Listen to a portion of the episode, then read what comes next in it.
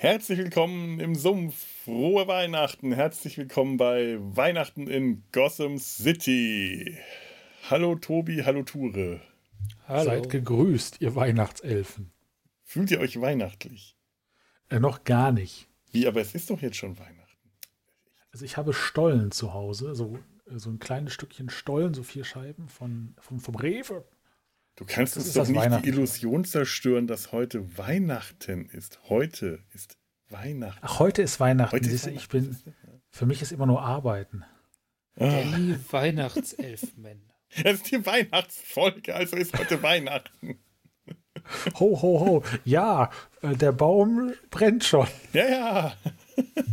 Und die ganze ist in der Fritteuse. Ich habe meine Regale mit bunten Lichtern geschmückt. Ja. Hast du die ganz auch vor mit Schokolade eingepinselt? Ja, natürlich. Ja. Oh. Und danach kommt sie noch mal in die Mikrowelle zum Aufwärmen.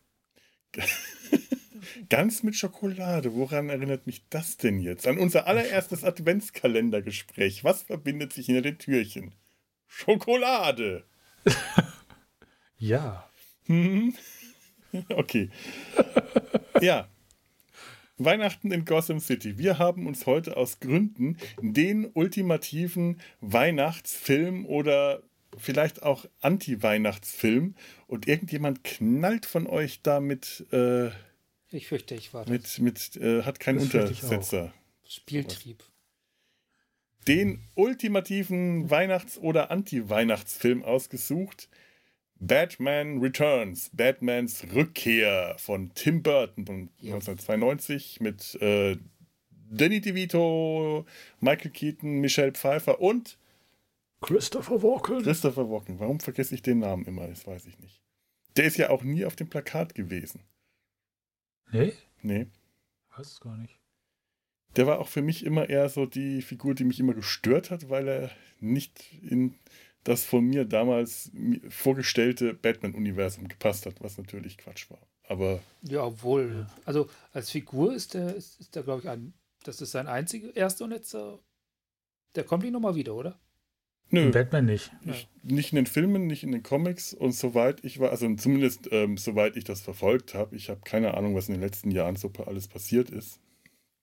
Da ist ja sehr viel passiert und in die Zeichentrickserien da habe ich mittlerweile komplett den Anschluss verloren.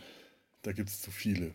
Die sind zwar zum Teil echt gut, was ich so, so mal gesehen habe. Auch diese ganzen Justice League-Ableger, Zeichentrickserien, die sind zum Teil ähm, sehr witzig und sehr gut, aber ich weiß nicht, was da passiert. Da, da schließe ich es nicht aus, dass da Max Schreck noch irgendwo mal auftauchen könnte. Oh, keine Ahnung. Wer ist das schon? Maximilian Schreck. Maximilian Schreck. Wenn man das mhm. voll ausspricht, da verliert er doch direkt an, äh, wird er doch direkt viel kleiner, finde ich. Maximilian. Maximilian Schreck. Schreck ja. Könnte ja. man meinen, er ist irgendwie ein Roboter in irgendeinem schwarzen Lochraumschiff oder so. Hm. Aha. Ah. Aha. Verdammt, ähm, ähm, Shell. Maximilian Shell, richtig? Ja, aber der Roboter hieß Maximilian. Stimmt. Oh mein Gott, ja, stimmt. Ja. Oh, das ist alles so verwirrend. Wie heißt der Film nur? Ach Gott. Das war doch der mit dem schwarzen Loch. Wie hieß denn der ja. Film mit dem schwarzen Loch? Scheiße, wie hieß der? Mann. Keine Ahnung. Mickey Mouse. Nee. Ja, es, es wird schon, äh, es ist schon wieder unglaublich debil und wir haben gerade mal angefangen. Meine Güte, sind wir gut.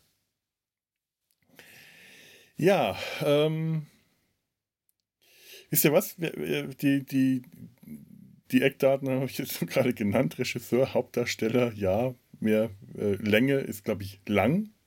Hatte Überlänge, ich glaube, 128 Minuten. Auf jeden Fall über zwei Stunden. Ja. Gibt es, gibt es ein Batman, ein real Batman-Film seit 1980 ohne Überlänge?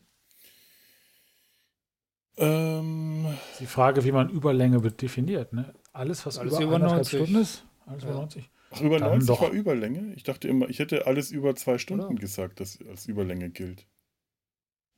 Ich weiß echt nicht mehr, wie das heute definiert wird. Also damals war für mich ein kurzer Film 90 Minuten, ein langer Film 120 Minuten, immer so plus minus.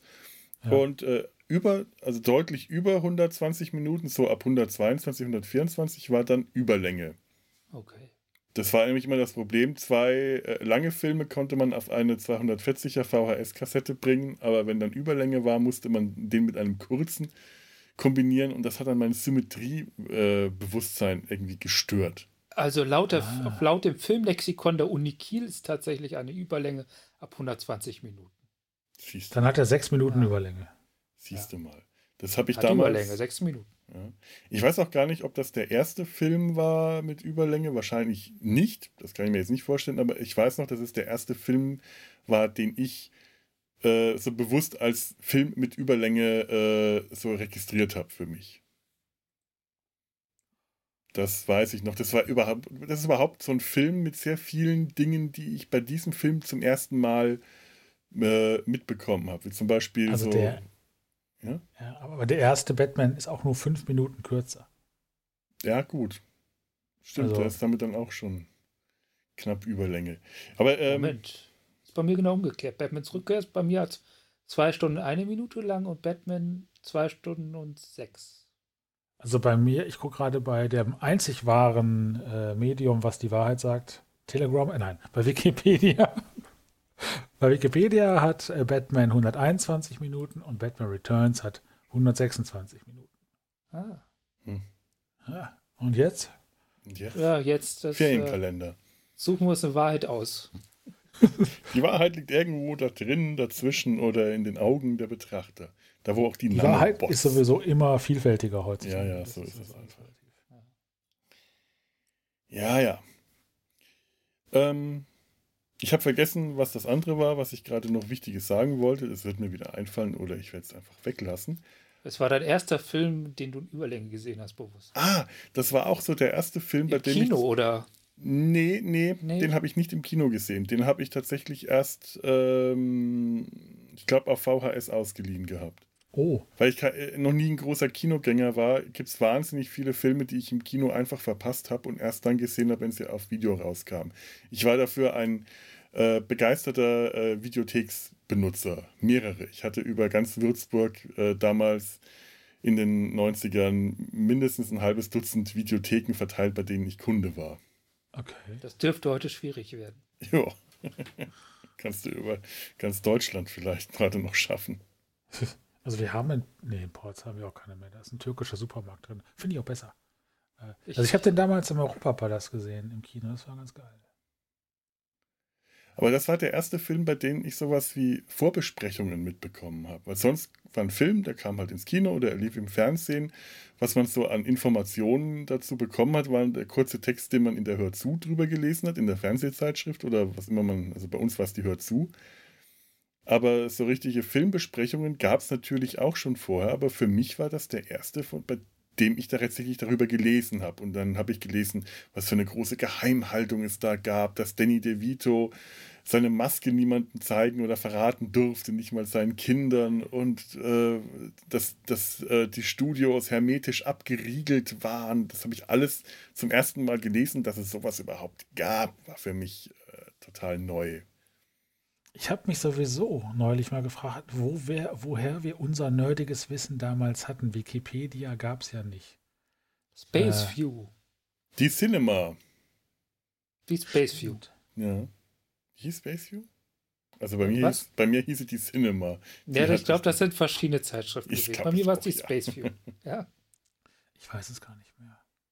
Das kann sogar sein, dass ich tatsächlich aus der, aus der Cinema hatte, dass das die erste war, die ich gekauft hatte, weil da was über Batman Returns drin stande. Stand, stande, stand. Standen, Tat, stande. tut. Aber allgemein, glaube ich, können wir sagen Zeitschriften. Ja. Und wahrscheinlich eher Zeitschriften. Oder Videotexte. Bei mir eher nicht so, wahrscheinlich. So, so, so. Ja, hätten wir das auch geklärt. Ich mache mal eine, äh, eine, eine Inhaltszusammenfassung. Es ist zwar unwahrscheinlich, dass es irgendjemand gibt, der den Film überhaupt nicht kennt, aber einfach zum Auffrischen, damit wir jetzt auch nicht anschließend äh, szenenweise durch den Film hecheln müssen, sondern genau. ungefähr schon wissen.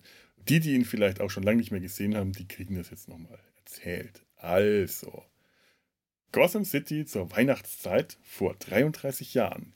Den wohlhabenden Cobblepotts wird in ihrem feudalen Anwesen ein Kind geboren, ein Kindlein, kein Christkind, sondern zum Entsetzen von Arzt, Hebamme und Eltern etwas ungleich monströseres, Schreckenerregendes. Die erschütternden Eltern beschließen, über einem trockenen Martini mit Olive, denn sie sind zwar Rabeneltern, aber keine Kulturbolschewisten. Ganz genau. So ist es. Wir haben den Mesh-Zusammenhang hergestellt. Damit haben wir unsere Pflicht erfüllt.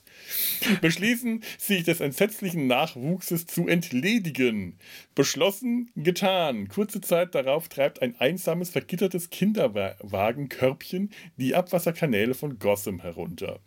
Bis es schließlich von ein paar Kaiserpinguinen, die dort in der Kanalisation leben, empfangen wird. 33 Jahre später immer noch an Weihnachten in Gotham City. Eine verbrecherische Zirkusgang und ein mysteriöser Vogelmensch beschäftigten die Medien, den Bürgermeister und Batman, während Großkapitalist und Chefbösewicht Wicht Max Schreck seine eigenen finsteren Pläne verfolgt in Form eines Kraftwerk Schrägstrich Energieabsaugeanlage Dingsbums, mit der Was er den Bürgern Gothams den Strom aussaugen will. Der Bürgermeister warum, warum? und später auch Bruce Wayne, was? Was? Was? Warum auch immer. Äh, Warum auch immer, ja. ja Ein, äh, genau. Die, die äh, McGuffin-Stromanlage. So äh, könnte man sie auch nennen. Der Bürgermeister und später auch Bruce Wayne stehen ihm dabei im Weg. Als es bei einer Kundgebung zu einem Überfall der Zirkusgang kommt, kann sich Shrek absetzen, wird vom Pinguin in sein unterirdisches Versteck in der Kanalisation entführt und nach einem eher schwierigen Start verbünden sich die beiden Monster zum gegenseitigen Nutzen. Kurze Zeit später wird Selina Keil, die untergebutterte Sekretärin von Max Schreck, die bei Überstunden auf schwer belastendes Material ihres Chefs gestoßen ist, von eben demselben, also von Max Schreck, überrascht und kurzerhand aus dem Fenster des Shrek Towers in den sicheren Tod geschubst. Sie wird aber dank magischer Katzenspeichelpower von den Straßenkatzen Gothams wieder ins Leben zurückgeleckt und geknabbert. Zu Hause erleidet sie erstmal einen verständlichen Nervenzusammenbruch, dann schneidet sie sich ein hautenges Catsuit-Kostüm, um für dahin als Catwoman bei dem fröhlichen Terror ein bisschen mitzumischen und generell ihre Rachegelüste an den Männern auszuleben. Oh ja. Einige sexuell aufgeladene Begegnungen, Schrägstrich Kämpfe mit Batman bleiben dabei natürlich nicht aus. Parallel dazu kommen auch Bruce Wayne und Selina Kyle, also die maskiert unmaskierten Alter Egos von Batman und Catwoman einander näher. Dualität aller Tim Burton. Hm. Zwischenzeitlich hat der Pinguin heroisch das Baby des Bürgermeisters gerettet, seine wahre Herkunft erfahren, seine Eltern auf dem Friedhof besucht und ihnen vergeben. Und unter seinem echten Namen Oswald Cobblepot ist er nun der neue Liebling Gothams. Shrek hat ziemlich leichtes Spiel, ihn dazu zu manipulieren, als Bürgermeister zu kandidieren, um den alten OB aus dem Amt zu schmeißen. Die Kandidatur läuft überraschend gut an, zumindest solange bis Batman, der zu diesem Zeitpunkt von der hoffentlich sehr vergesslichen Öffentlichkeit als Mörder angesehen wird, was er der sehr kurzzeitigen Kollaboration von Pinguin und Catwoman zu verdanken hat, dazwischen funkt und die Kandidatur des Pinguins auf denkbar einfachste Weise zum Erliegen bringt funktioniert leider auch nur im Comic so. Hm. Der Pinguin zieht sich aus der Öffentlichkeit zurück, sinnt auf Rache und kommt auf seinen alten Plan A zurück, alle erstgeborenen Söhne Gothams zu entführen und zu töten, was Batman verhindern kann. Der Pinguin sinnt immer noch auf Rache und kommt auf Plan B zurück. Eine Pinguinarmee mit Raketen zu bestücken und alle Erst-, Zweit- und Dritt- und Viertgeborenen Gothams und deren erogene Zonen, Originalzitat aus dem Film, ins Jenseits zu bomben. Was Batman auch verhindern kann. Es kommt, zu einer nach, es kommt nach einer kurzen, aber heftigen Verfolgungsjagd und äh, einem großen Feuerwerk, verursacht durch die Pinguinarmee, äh, zum Showdown in Pinguins Versteck unter dem alten Zoo. Catwoman versucht Max Schreck zu erledigen, Batman versucht Max Selina zu retten, Selina weist Bruce zurück, Max Schreck entlässt Selina, Max Schreck versucht Batman und Catwoman zu erschießen, Selina küsst und grillt Max Schreck, der am Ende erkennen muss, es kann doch so etwas wie zu viel Energie geben. Im letzten Moment taucht auch noch der Pinguin auf, im wortwörtlichsten Sinne des Wortes, allerdings nur um rechtzeitig zu seiner eigenen Beerdigung zu kommen. Er fällt tot um und wird von sechs Kaiserpinguinen in der Kanalisation See bestattet. Kein wirkliches Happy End, auch wenn die größten Monster Max Shrek und Oswald Cobblepot tot sind. Bruce Wayne verbringt Weihnachten alleine mit seinem Butler und Selinas Katze und der Zuschauer erfährt, dass Catwoman offenbar noch ein Leben übrig hatte. Frohe Weihnachten. Allen Männern und Frauen. Premiere, so. das war die erste Inhaltsangabe in sämtlichen äh, Podcasts, die ich mit euch gemacht habe, die ohne nennenswerte Abschweifungen passiert ist. Und ich war immer wieder kurz davor, zu sagen, keine Abschweifung. Yeah, yeah, yeah. ah. Sind wir gut oder sind wir gut? Ich bin begeistert. Also eigentlich sollten wir jetzt mit allen weiteren Aufnahmen aufhören. Das kann nicht besser werden. Ja, das war's. Äh, hiermit haben wir unsere Pflicht erfüllt. Wir ziehen uns zurück und warten. Aber du weißt, wie das ist. Äh, Im nächsten Moment erscheint dann wieder das Bad-Signal am Himmel und äh, wir fangen wieder von vorne an. Ja, Nome ist oben um, um direkt mal an den Schluss des Films zu kommen, weil wir sagen, äh, weil ich gerade Bat-Signal gesagt habe. Also wir haben ja irgendwo in der Mitte des Films diese Stelle, in der ähm, Pinguin und Catwoman versuchen, Batman als Mörder abzustempeln, indem sie die Schönheitsprinzessin, die Eislaufprinzessin vom Dach schubsen und Batman für den, für den Schuldigen gehalten wird. Eine äh, Szene, bei der sich auch Batman sehr blöd verhält, weil er dann nochmal eine Runde um den Christbaum fliegt, wo die Leute gerade von Fledermäusen geparkt sind und eh schon glauben, dass er der Superschurke ist. Aber, aber sieht geil aus. Sieht geil aus. Sieht total ich geil glaube, aus. Ich glaube, den Dialog können wir in dem Film auch öfters führen. Verhält sich sehr blöd, aber sieht geil aus. da komme ich ja. auch gleich noch drauf, auf meine größte Versuchung in dem Film. Ähm, am Schluss sehen wir das Bat-Signal am Himmel. Mhm. Heißt das, dass Batman jetzt nicht mehr für einen Mörder gehalten wird? Das war nämlich mein, mein Hinweis mit der hoffentlich sehr vergesslichen Öffentlichkeit. Weil ich glaube, ich glaub, das ist einfach eine geniale Ermittlungsmethode. Man schaltet das Bettsignal ein und geht davon aus, dass er dann von selbst vorbeikommt und sich verhaften zu lassen. Das ist wie die Fliegen, die zur ja, Scheiße kommen oder zur Glühbirnen. Oh, ja. Sie haben mir vergeben. Dumpty dumm. Hallo, Commissioner Gordon, da bin ich. Oh, Handschellen? Warum das denn? Also ich meine, der Pinguin ist tot, Catwoman gilt als tot, Max Shrek ist tot, aber der hatte damit gar nichts zu tun. Und äh, wenn sie jetzt nicht irgendwie noch die Reste der, der, äh, der, der, der, der Zirkusgang irgendwo aufgesammelt haben, und ich glaube, die Pudelfrau war in dem Moment beteiligt, als der Pinguin die, die Eislaufprinzessin entführt hat, dann gibt es nichts, was Batman entlastet. Dann müsste der offiziell immer noch als Mörder gelten. Naja, drei gehen rein, einer kommt raus, ne? Naja. So, so kann es äh, auch aussehen. Mal vier gehen rein, einer kommt raus. ja, ja, stimmt. Ja. Ich vergesse immer Max Schreck. Ja, ging mir gerade genauso. Der ist auch, es ist, äh, Christopher Walken ist zwar toll in dem Film, aber ich, als ich den heute angeschaut habe, dachte ich, mein Gott, der könnte so viel unheimlicher und gruseliger und heftiger sein im Vergleich zu dem, was Christopher Walken sonst so kann und macht, wirkt er fast blass hier. Der ist gut, der ist auch böse, aber er ist nicht Christopher Walken in Höchstform. Also seitdem ich Christopher Walken tanzend im Video von Fatboy Slim gesehen habe, ja. was ich übrigens sehr geil finde und jedem ans Herz lege, sich das mal anzugucken. Absolut. Äh, will ich nicht sagen, dass er jegliche Gruseligkeit verloren hat, aber äh, das kriege ich halt nicht mehr aus dem Kopf raus. Das ist auch nicht, das ist auch nur sehr schwer zu toppen. Also auch durch Christopher Walken selber, das gebe ich zu. Ja. Du musst bloß immer dran denken, dass er wahrscheinlich eine, eine Taschentour der Uhr dabei in seinem Arsch mit sich rumträgt. da Dann ist denkt, das wieder alles auf der richtigen Ebene. Alles, was er macht, gruselig und unheimlich. Ja.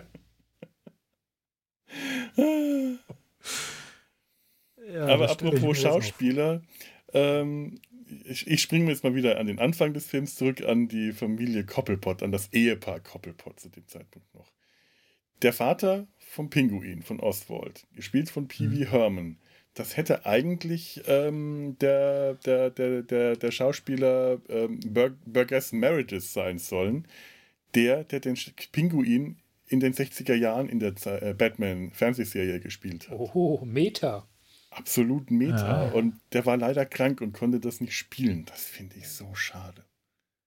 Das wäre geil gewesen. Ich meine, der wäre wahrscheinlich extrem alt gewesen, aber das wäre ja nicht, nicht so das Schlimmste. Die Hauptsache, die Mutter wäre noch knackig, um, um Kind zu gebären. Das stimmt. Aber diese Eltern, sie sind ja, also sie sind ja Rabeneltern im äh, fast wahrsten Sinne des Wortes. Aber es ist erstaunlich, dass ich trotzdem mit denen mitfühlen kann. Ich möchte sie verachten und hassen dafür, was sie ihrem Kind antun, dass sie das Kind, das anders ist, aussetzen. Und gleichzeitig fühle ich mit denen mit, dass es Entsetzen, das die spüren. Das, also in einem Horrorfilm würde man dieses Kind zu sehen bekommen. Dann wäre das Chucky das Mörderbaby. Und Naja, das ist nahe äh, dran an einem Horrorfilm. Wenn das jetzt der Horrorfilm jetzt zum Beispiel, sagen wir mal, Rosemary's Baby wäre, hätten wir auch nur den Kinderwagen gesehen. Na, stimmt. Ja. Ich habe jetzt Mhm. eher so an so Splatter-Horrorfilme gedacht, aber Ja. Rosemary's Baby ist äh, ein guter, ja. Ja, ich, ich finde das interessant, wie das, äh, wie das, das, das wird ja voll als das Monster aufgemacht, Hm. das Kind. Und am Ende kommt dam, dam, dam, dam, ein Pinguin bei raus. Naja, da, da, da, Ja. Pinguine darfst du nicht unterschätzen. Also, äh, Ja, das können ja, schon glaub, ganz schön äh, fiese, äh, fiese Viecher sein. Ich habe Ja, ich glaube, die haben auch nicht unbedingt bei. Also man darf ja nicht vergessen, das sind ja Jäger. hm, und zwar sehr gute Jäger, die stehen Ja. halt nicht ganz oben in der Nahrungskette. Das heißt, die haben auch noch äh, selber Fressfeinde. Ähm, was ist das? Ähm, Seelöwen oder. Seelöwen, Orcas, Ja. Menschen. Aber äh, Pinguine sind wirklich äh, richtig, richtig heftige Jäger, geschickte Jäger. Und Pinguine sind auch alles andere als äh, harmlose, wehrlose, kleine, nette Tiere. Es gibt, äh, ich habe das vor, vor ewigen Zeiten mich mal für, ein- für ein äh, Comic-Projekt mit Pinguinen beschäftigt. Dann habe ich mal ein bisschen äh, recherchiert, weil ich dachte, ach, Pinguine sind so nett und drollig. Pinguine können zum Beispiel sehr fies ihren eigenen Artgenossen gegenüber sein. Also es gibt so Pinguinkolonien. Ähm, Pinguine paaren sich ja fürs Leben. Und wenn die dann äh, einen Brutplatz Das glaube ich keinem einzigen Tier auf der Welt, dass es, dass es das macht. Störche, doch. Die gehen Ich habe alle Störchen fremd. gesprochen, die machen das. Ja, ja. Würde ich jetzt auch sagen anstelle Storches. Ja, ja, würde ich auch. Also, äh, wenn die dann ihren Brutplatz haben, dann verteidigen die den. Da es aber eine Riesenkolonie ist, musst du, wenn du da als Pinguin so einen kleinen Brutplatz, und das ist einfach nur eine Mulde im, im, im, im, Felsboden, in diesem Boden oder, oder auf, der, auf, dies, auf dies, dieser kargen Küstenstreifen, musst dir zum Wasser kommen, um Nahrung zu besorgen oder selber zu fressen. Und dazu musst du durch diese Kolonie durch.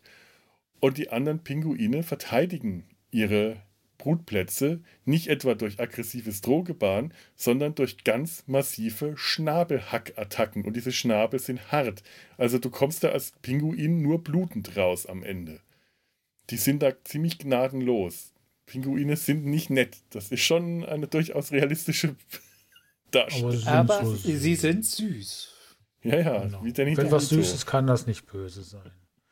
Aber apropos blutig raus, Ja. ähm, was ich mich gefragt habe, ich frage mich ja viel, weil ich vieles einfach nicht verstehe. Ähm, wenn der Oswald ja so böse ist, weil die Hebamme, die kam ja, glaube ich, sofort mit einer äh, heulend und blutend Mhm. aus dem äh, Zimmer hier, wo sie geboren wurde. Äh, Die wo sie geblutet schon? ge- Ich meine, der hat die eine gescheuert, Hm. oder? Irre ich mich da? Also ich habe sie heulen gesehen, aber blutend hätte ich jetzt nicht, habe ich nicht bemerkt. Kann Jedenfalls frage ich mich, warum hat Oswald sich nicht aus seiner Mutter rausgebissen? Vielleicht hat er sich auf seine Mutter. Vielleicht war das gar nicht die Mutter, die wir gesehen haben, sondern nur die Austauschperson. Das habe ich mich nämlich Ja. früher tatsächlich Ja. auch gedacht. Das kann eigentlich nicht die Mutter sein. Die ist ja doch ziemlich schnell, ziemlich wieder fit nach einer Geburt. Vor allem nach so einer Geburt äh, wäre es sehr wahrscheinlich, dass die Mutter äh, nicht, nicht so unbeschadet dabei raus. Da, Wobei Also wir gar nicht genau wissen, wie psychisch. viel Zeit vergeht. Das Kind ist ja schon zumindest so alt, dass es aktiv nach Katzen greifen kann. und in den Käfig in den zerren Kiff. kann. Ja, also da Wir wissen aber ein, auch zwei nicht, wie Jahre das bei vergangen so sein. dem normalen Mutantenbaby so ist. Vielleicht können die ja, Ja. früher schon nach Babys greifen, äh, nach Katzen greifen. Ja, äh, Zeitabläufe sind in dem Film eh so ein Ding. Also ich habe vorhin äh, meine größte Versuchung bei diesem Film ist der Reality-Check, den man immer so gerne bei Filmen macht. Kann das eigentlich Falscher stimmen? Film, vollkommen falscher Film dafür. Das ist bei dem Film äh, eine Versuchung, die ist da, weil der Film gerade realistisch genug wirkt, dass ich das machen will. Also noch nicht so realistisch äh, wie jetzt zum Beispiel die Nolan-Batman-Filme später, die Ja.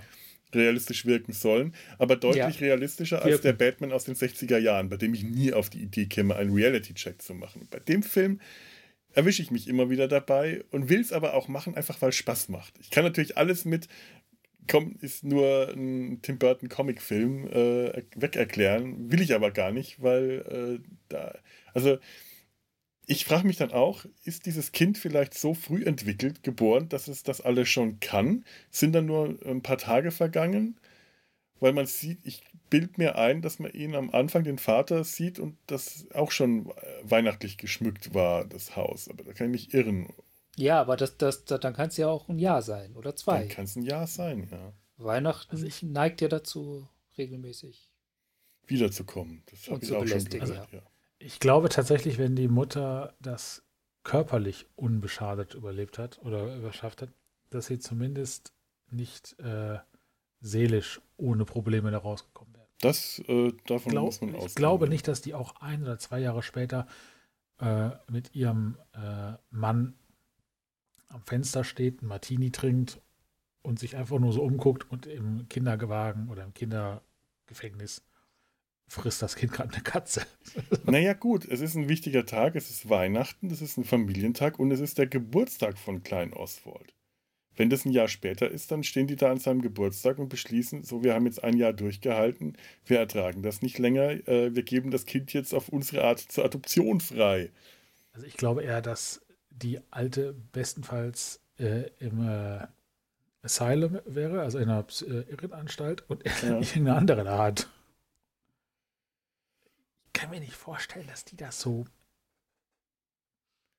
Ja, es ist, äh, es wirkt seltsam, dass die so schnell wieder auf den Beinen ist oder eben, ähm, also wir kriegen keinen Zeitablauf gezeigt, sondern das, was wir gezeigt bekommen, wirkt eigentlich so, als ob das ziemlich dicht aufeinander passiert.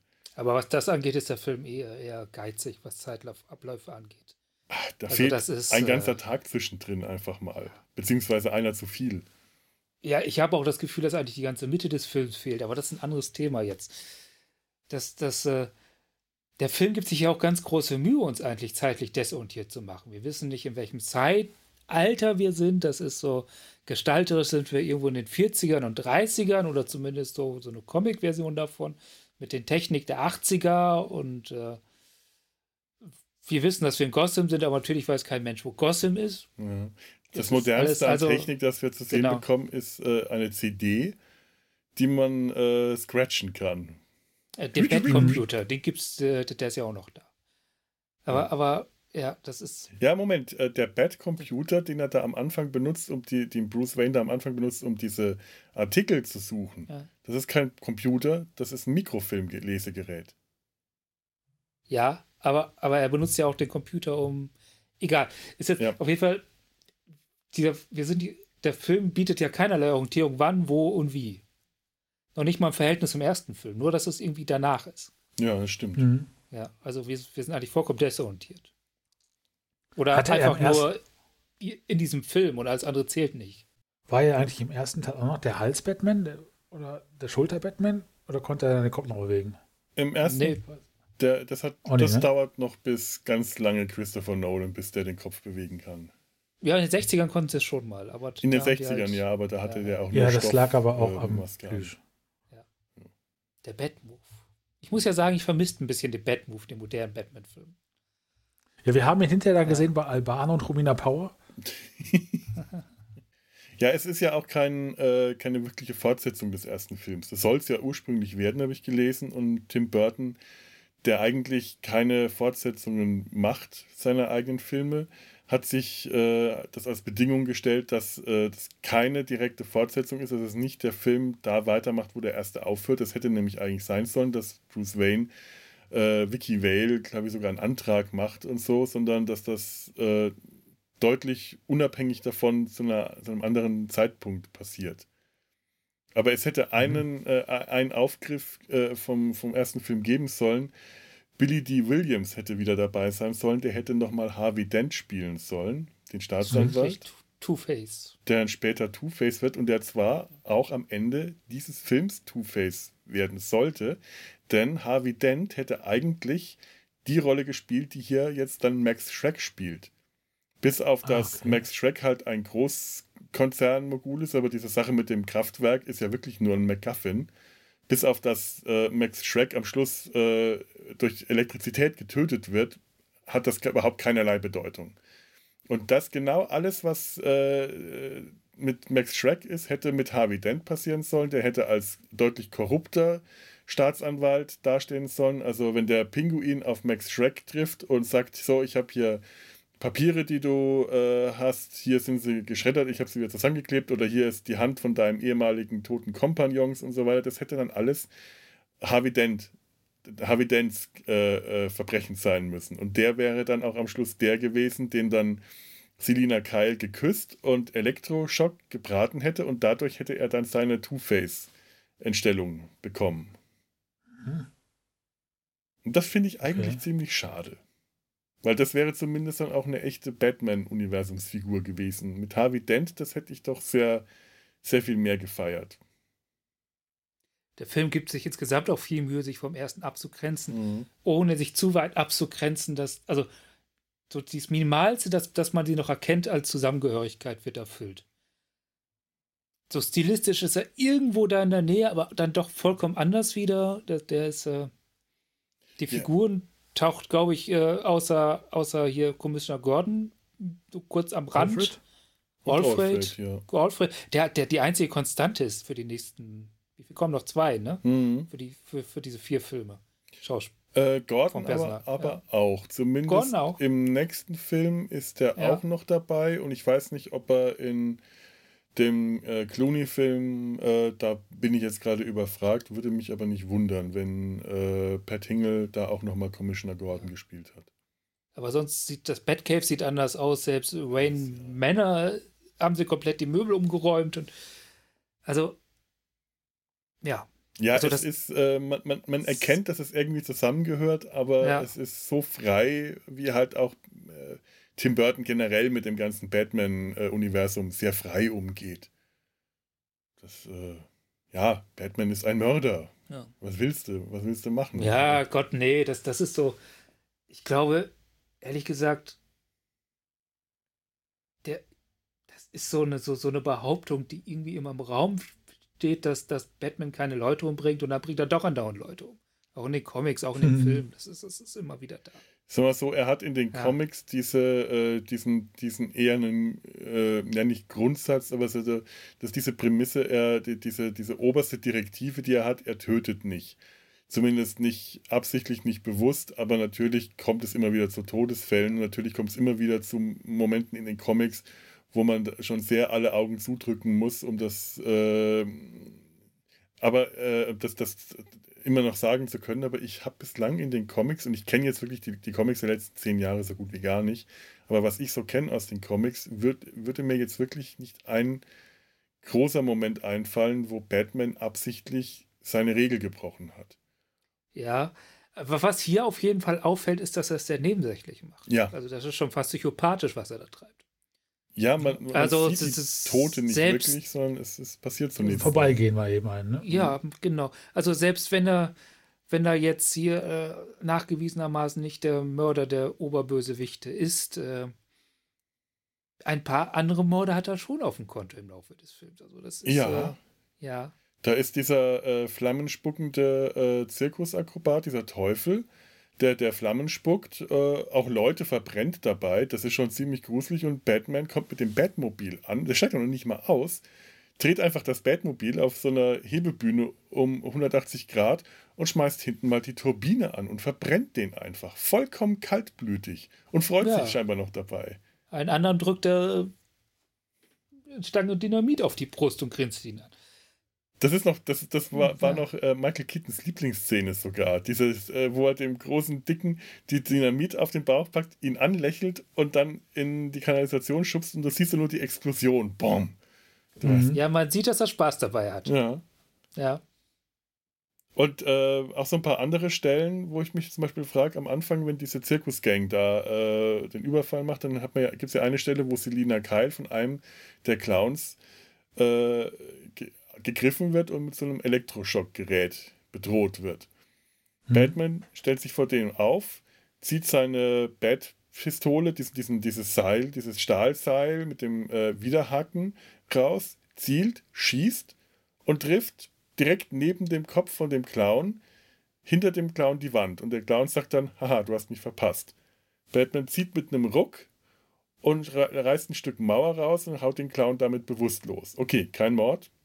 Der wird äh, vermutlich das überlebt haben. Kann, wissen wir jetzt nicht, aber ist jetzt, äh, sage ich einfach mal so. Nur, hat Batman absichtlich auf die Mauer gezielt? Wenn ja, woher wusste, dass er das Mauerstück lösen kann? Und äh, wenn, wenn ja, also da konnte er das nicht wissen, was war das dann für ein Plan? Oder hat er verfehlt und hat auf den Kopf gezielt? Das glaube ich nicht. Ich glaube, äh, der, der wollte der Frau imponieren. Und das macht man nicht, indem man einem Verbrecher äh, die, die Rübe spaltet. Kommt auf die Frau an. Aber um die Fragen zu beantworten, er ist Batman. genau. Also er hat Batman. er gezielt, also, hat er gezielt, getroffen und durchgezogen, wie es geplant war, weil weil er ist Batman, ja. Genau. Welche Clowns überhaupt? Haben wir schon über die Clowns gesprochen? Nee, ich habe sie nur nee. erwähnt vorhin. Ah. Die, die, die Zirkusgang, die rote Red Triangle Gang, ich habe den Namen vergessen. Also die Gang des Pinguins, der als Kind in einer Kuriositäten-Show äh, als Vogelmensch-Wesen äh, aufgetreten ist und dann äh, untergetaucht ist und jetzt sind diese Clowns und Zirkusakrobaten und der Drehorgelmann mit seiner Maschinengewehr in der Drehorgel, gespielt von Vincent Schiavelli, immer, immer wieder großartig, der Typ. Das, das ist eine, allein diese Visage, der muss überhaupt nichts machen, der braucht keine Sprechrolle und nichts. Einfach nur durch seine Präsenz ist dieser hm. toll, Mensch toll. Ja, und die verbreiten halt Terror und äh, auch ziemlich brutal. Also das ist auch ein Film, der zeigt äh, Brutalität auch recht, recht deutlich. Das ist eigentlich, das ist kein Kinderfilm. Und auch richtig gegen Zivilisten. Ja. Also das ist ja nicht so, dass hier, ich sag mal, nur die, die bösen Reichen terrorisiert werden, mhm. sondern wirklich gegen ja, Zivilisten halt. Wahllos. Ja, ziemlich, ja. Ja, und Batman, wenn der Batmans Kampfstil ist in diesem Film irgendwie großartig. Der hat nichts von dem übertriebenen Street Fighter, Martial Arts äh, Kämpfen, die man heutzutage in, in fast jedem äh, bis auch nur ansatzweise Action äh, möglichen Filmen sofort zu sehen kriegt. Oder was Batman halt bei, bei, bei Nolan dann machte, der ist einfach nur ein unbewegliches Hindernis. Das ist wie so ein Fels in der Brandung. Das ist ein, ein beweglicher Fels in der Brandung. Der marschiert da durch und schlägt mal links und rechts die Gegner nieder. Aber der gibt sich nicht mal Mühe dabei. Dafür hat er jahrelang dann äh, alle Kampfsportarten äh, trainiert, um rauszufinden, dass die einzig wahre, der einzig wahre Kampfsport das Stehenbleiben ist. Ja. Ja. Ja. Ich meine, der nutzt ja auch sein Batmobil äh, ziemlich gut als Waffe. Da ist der auch erstmal komplett überlegen. Ich muss da immer an, äh, an, an, an Goldeneye denken, an den äh, ersten Bond-Film mit äh, Pierce Brosnan, mhm. wo der mit einem Panzer durch St. Petersburg walzt. Und somit die äh, Verfolgungsjagd, normalerweise ist ja immer der Held der, der, der, der Verletzliche der, der Schwächere und die Bösewichter, die ihn verfolgen, sind die Stärkeren, die den Helden bedrohen. Und da ist es dann einfach mal komplett umgekehrt gewesen. Bond sitzt in einem Panzer. Der kann gerade, dem kann gerade mal keiner was. Der kann sie alle fertig machen. Und so ist es hier bei Batman auch. Der in seinem Batmobil, wenn der nicht ausgestiegen wäre, der war auch, also ausgestiegen ist nie in Gefahr, aber äh, der hätte einfach von seinem Batmobil alles niederwalzen und platt machen können. Auch ziemlich. Lass mal kurz auf das, lass mal kurz auf das Batmobil eingehen. Ja. Ich finde das Batmobil technologisch so hochgradig schwachsinnig. dieses, dieser Stempel, der rauskommt, um zu wenden. Ja. Der geht ja, der geht ja schon einigermaßen tief raus. Mhm. Wo ist denn der vorher? Hat er den im Arsch? Der ist da, wo der Panzer, den, den das Bettmobil hat, wenn das geparkt ist. Das Ding klappt ja so eine Voll Vollpanzerung aus, wenn das, Ja, auch das. die passt. Das, ja, das ist etwas, was man übrigens modernen Filmen immer öfters sieht, dass, dass es überhaupt kein, kein physischen Verhältnis mehr dazu gibt, wo Dinge herkommen, wenn sie sich ein- und ausklappen. Auch das ist Das hat- bei das- das Discovery das, Burton gleiche mit ihren blödsinnigen Helmen. Ja, das ist auch, das ist Marvel-Film, das, das siehst du immer. Tim Ja. Burton hat damit angefangen. Nanotechnologie Ja. oder sowas. Aber es, sieht, aber es sieht geil aus. Oder wenn der Es halt dann zwischen diesen, dieser, diesen beiden Häusern durchfährt und kann exakt die Dinge absprengen, damit er da durchpasst. Also mein Auto kann die Seitenspiegel einklappen. das ist Ja, aber du Die bist halt auch nicht vom Auto wegsprengen. Du bist halt auch nicht Bruce Wayne, äh, der Nachtkönig von Gotham, der genau weiß, was die schmalste Gasse im Gotham Aber war. wie kann dieses Ding überhaupt eine, Struktur, eine Struktur, eine strukturelle Stärke aufweisen, wenn man einfach wichtige Teile, tragende Teile einfach mal wegsprengen kann und das Ding ist danach immer noch tragend. Du, du Und fährt danach quasi mit der Zigarre weiter. Das ist, Das so. ist ein Move, den später Nolan, Nolan auch äh, von wegen realistisch wiederholt hat mit, mit dem komischen Bett-Motorrad. Was aber, wa- was ich bei dem Film mag, ist gerade das ja noch halbwegs in der Hinsicht hingehauen hat, dass man gesehen hat, wo die Dinge hingehen, wo sie, äh, also das hat alles noch so, Ja, das ja. war irgendwie noch ein funktionierendes Puzzle, auch wenn das unterm Strich keinen Sinn macht. Wie gesagt, Weil, es äh, wirkt ja. immer gerade so, als ob es äh, hinterfragbar wäre. Genau. Und, und Nolan macht denselben Move mit, mit seinem Batmobil. Und da macht es gar, überhaupt keinen Sinn mehr, wo was hinfliegt. Das ist das Problem bei Nolan. Es Ja. sieht alles viel realistischer aus, Genau. aber ist äh, überhaupt nicht hinterfragbar eigentlich. Noel, den, der Noel-Batman-Film ist, ist, ist eine Oberfläche, Oberfläche, oberflächlicher Realismus, meine Fresse. Ja, die, die, die pure Behauptung des Realismus ist die, die aber nirgendwo ist. Also das ist so, so puff. Und dieser, das macht diesen überhaupt Burtons Batman so ein bisschen sympathischer.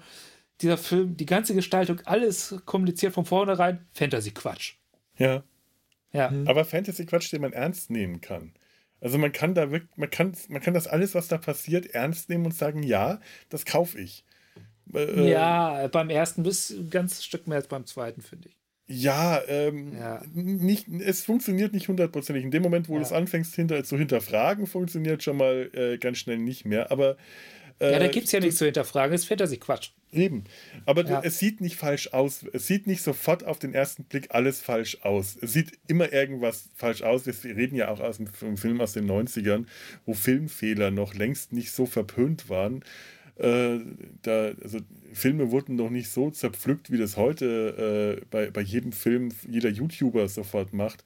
Da gab es ja auch noch keine Podcasts. Das, äh, das außerdem. Wie ist, Ja. die, wie ist die Welt damals ohne uns zurechtgekommen? Als wir noch unsere Podcast per Kas auf Kassette überspielen mussten und verschicken. Oder per Schülerzeitung. Jawohl, ich war in einer Schülerzeitung. So war's. Ja, aber jetzt so den Fehler. Also mich hat der Film, ich habe den jetzt seit 20 Jahre oder 30 Jahre, nicht, fast 30 Jahre nicht mehr gesehen, glaube ich. Oh. Mich hat er sofort wieder in so seine Comic-Trash Ja. 90er Jahre Decke genommen, mich zart umhüllt. Ich fand das wieder richtig schön. Meine, damals war ich 16, glaube ich. Äh, aus heutiger Sicht sehr jung. Und es hat einfach wieder Spaß gemacht. Natürlich. Egal wie schwachsinnig das war. Und natürlich sagt man sich, boah, was eine Scheiße. Aber allein Ach, auch die Musik, das passt so alles, ne? Dieses, die, für mich zumindest, als, als jemand, der künstlerisch sehr unbedarft ist, Optik, Musik, dieses eine einzige Lied von Siouxsie and the Banshees, ne? Und ansonsten Ja, halt keine Popmusik oder Popsong. sowas. Ja. Ja, Ja, da, da war er mal kurz Fan, der, der Tim. genau. Erst ist- allererste, das- Notiz, Hm? äh, allererste Notiz, die ich mir tatsächlich gemacht habe, war Danny Elfman-Routine. ja, ja, das Danny Ja. Elfman äh, ähm, Leitmotiv. Äh, Ja, Ja. Ture, du hast vorhin einen schönen PDF-Artikel rumgeschickt, da wurde auch Ja. der Film, da wurden äh, sehr, sehr interessante, faszinierende äh, Thesen aufgestellt, aber unter anderem. Die These wurde, zum Beispiel fand ich schwer, schwer haltbar. Aber äh, unter anderem ja. auch, dass äh, Danny, Elfmans, Danny Elfman mit Wagner gleichgesetzt wurde, mit Leitmotiv und äh, orchestraler Musik. Und also ich habe ja. nur gesehen, dass ihr das diskutiert habt. Ich habe es selber nicht gelesen, ich habe noch gearbeitet. Ernsthaft? Ja. Äh. Das, das Ding ist, äh, dass das, es funktioniert schon, weil es funktioniert allein deswegen schon, weil die, diese ganze klassische Filmmusik schon sehr hat schon so, so ihren Wagner-Touch insgesamt. Also der Artikel, den wir ja. da äh, hatten, der war aus der New York Times und hieß Batman and the Jewish Question bei, ja. von Rebecca äh, Roy und Daniel Cooper. Und es geht da, ähm, ja, wie, wie, wie, wie, ist da die These? Ähm, Danny, die These ist, also Danny, genau, also die Grundthese des Artikels und da bin ich auch erstmal bei dem Artikel, ist, dass der Film doch einfach antisemitische Stereotypen wiederkaut. Das, das, das, das ist vor allem leicht, leicht, äh, vor allem Pinguin ganz stark trifft das wieder und auch wie er mit zum Teil biblischen Motiven umgeht. Ist so, kann man drüber diskutieren. Aber der, so Danny Elf, aber Teil dieser These war halt, dass Danny Elfman halt stark äh, mit seinem Score sehr stark an Wagner ran ist und dann sagt der Artikel, klar, wahrscheinlich kein antisemitischer Hinter, äh, bewusster Hintergrund, aber in Anbetracht dessen wieder mit was noch alles da dran ist und dass das dass Wagner Hitlers Lieblingskomponist war und auch noch bekannter Antisemit, also die beiden sich auch noch nicht so weit weg waren, gibt es das ein Geschmäckle. Ich bin auch nicht so sicher, ob der Artikel jetzt bewusst äh, Tim Burton Antisemitismus unterstellt. Nee, tut er nicht. Das betont er auch direkt ja. ganz oben. Es, es, geht auch gar nicht darum, und da, da, bin ich halt beim Artikel, es geht gar, gar nicht darum, dass das so, sondern dass einfach so bestimmte antisemitische Stereotypen, die sind halt schon ganz lange in der Erzählkultur drin. Die sind uralt mhm. und die findest du immer und immer und immer wieder. Und darunter hast du halt den kleinen, großkapitalistischen, dicken Mann mit Hakennase, der. Ja, also der Pinguin ja, ist wirklich tatsächlich die äh, hässliche Karikatur dem, und, ja. Genau. Aber und da das Ganze jetzt auch noch mit generell, tatsächlich oder? mit. Bitte? Äh, Aber nicht nur jetzt in dem Film, sondern generell die Figur. Generell, genau. Es geht, geht nicht darum, dass. Es geht bloß darum, dass, dass, dass, du halt so bestimmte Bilder hast, die immer wieder auftauchen. Und zwar mhm. relativ wenig hinterfragt, aber immer wieder okay. neu ausgewalzt werden. Und diese Kultur des Hinterfragens, das, das, das, ist ja gar nicht so all, dass man fragt, wo kommt das her und so, das, das hast du ja in den 90ern noch nicht so gehabt. Das, das, das kam ja in den letzten Jahren erst so langsam. Mhm. Und der Pinguin ist halt Teil dieser Kultur. Und da, dann wird das Ganze noch mit alttestamentarischen Motiven, wie zum Beispiel äh, der ausgesetzte Weidenkorb, also am Anfang der, mhm. der, der verknüpft. Mhm. Und dann schräg ist falsch, aber dann hast du es halt wieder. Dann hast du halt diese ganze Motivlage wieder, die dann relativ unhinterfragt einfach wiedergegeben wird. Ich habe auch das Gefühl gehabt, äh, die Autoren haben einfach einen Gedanken äh, sehr, sehr, sag mal, sehr viel konsequenter und sehr viel weiter geführt, als es vielleicht im Endeffekt gut gewesen wäre. Äh, zum Teil eben auch komplett unhinterfragt, aber haben einfach äh, diesen Gedanken immer weiter gesponnen und dann kamen dann solche ja, Sachen auch dabei raus. Der Artikel ist meiner Meinung nach auch selber zum Beispiel zum Teil äh, in die Rassismusfalle geraten. Und ich glaube, aus, aus demselben unterbewussten äh, Erzählkanon, den wir einfach viele von uns im Kopf haben, einfach weil es immer wieder jetzt selben mhm. Erzählungen sind. Zum Beispiel hat, hat der Artikel geschrieben, dass, dass der Pinguin eine Art schwarzer Anti-Moses ist. Ich glaube, schwarz ja. in dem Sinne. Äh, so ist anders gemeint, ich weiß. Schwarz aber kommt dann ganz schnell ähm, rassistisch genau. An Anklang rüber, aber ich glaube, hier genau. war tatsächlich die, diese Farbgebung schwarz-weiß, das schwarze Kinderwagenkörbchen. Ja, ja, ja, genau. Aber sie sind in dieselbe Falle in der Hinsicht geraten, dass man halt alte Motive wieder mhm. nimmt und ohne, ohne sich selber zu überlegen, und das ist ja auch fast unmöglich, das in letzter Konsequenz zu tun. Also ja. jetzt zu fordern, das müssen wir alle machen, ist natürlich auch funktioniert nicht, aber verstehst du, wie ich das meine? Sie gehen sehr weit und landen dann selber in derselben Falle wieder. Mhm. Ja, ja. Und zwar, und, und ich, ich finde auch Schwarz jetzt, also das alte dieses alte Motiv, schwarz ist böse, weiß ist gut, bildet sich ja auch da durch Sachen ab, wie zum Beispiel, du hast selten blonde, gut, äh, böse, also blonde Bösewichte und sowas. Aber darauf will ich gar nicht hinaus. Oh, ich verzettel mich gerade. Äh, ja, aber ich verstehe, was du meinst. Ja. Ja. Also, äh, na, na, der Witz daran ist, dass Moses wahrscheinlich selber dunkelhäutig war. Ja. Also, dass, dass der Original Moses schon der schwarze Moses war. Das wohl, ja. ja. Aber ich fand es trotzdem interessant. Also, sie haben wirklich sehr viele Motive einfach gefunden, die äh, da kommen. Äh, äh, Motive, frühchristliche Motive, jüdische Motive, aber auch äh, dann, als sie dann auf Wagner gehen, habe ich im ersten Moment gedacht, so jetzt haben sie es geschafft, äh, jetzt äh, jump, äh, Jump the Shark, jetzt kommen sie auf Wagner, wie schwachsinnig ist das denn? Und dann aber, aber haben sie wiederum Wagner-Motive gefunden, die man in dem Film wiederfindet. Und wenn es einfach nur so Sachen ist wie diese große gelbe Riesenquietsche-Ente, auf der der Pinguin fährt, die dem Schwan entspricht, den, diesen, den bekannten Wagner-Schwan, in dem da, ich weiß jetzt nicht, welcher okay. Wagner-Held oder Heldin äh, in dem einem Schwan äh, fährt, irgendwo müsste. Äh, die, Mit dem Schwan, Schwan der, der Schwan der Walküren. Äh, Schwan der Schelde vom, äh, aus Wagners Lohengrin. Ja. Und äh, ja. das finde ich dann wiederum faszinierend, weil es, äh, ich meine, die große Ente, in der der Pinguin fährt, hat sich auch nicht Tim Burton ausgedacht. Das gab es auch vorher schon. Das kam aus irgendeiner Zeichentrickserie aus den 70ern, Batman und, und die Superfreunde oder so, der, der Pinguin dann diese Gummiente gehabt. Aber es ist trotzdem äh, irgendwie toll, das wieder sowas, solches, sowas wiederzufinden. Und selbst wenn man es nur reinliest, finde ich es fasziniert, was man so alles finden kann. Also ähm, der Artikel hat mich mehr fasziniert und belustigt, als dass ich mich darüber ärgern könnte. Der hat mir einiges, einiges gegeben. Ne, mhm. Ich finde auch tatsächlich, dass das dass, dass zum Beispiel, dass, äh, ja, da können wir, glaube ich, drüber, später nochmal drüber reden, das würde ich jetzt gar nicht, nee, das lasse ich jetzt erstmal. Aber der hat schon ein paar, paar Punkte gehabt, der Artikel, mhm. und auch ein paar Perspektiven eröffnet, die ich dachte, ach so, ja, ja, ja. So, so, kann man das auch sehen. Ja, ja, durchaus. Und eine der ersten Dinge, die wir damals im Philosophieunterricht äh, bei, bei, bei, bei dem Thema Werkdiskussion gelernt haben, war, dass der Künstler selber gar nicht weiß, was er alles in Bildern reingelegt hat. Dass es gar nicht wissen kann. Mhm. Weil es erstens ganz viel unterbewusst passiert. Äh, zweitens, das Werk, also Bilder, Filme leben ja oft wesentlich länger als der Künstler selbst, beziehungsweise ist das irgendwann abgeschlossen.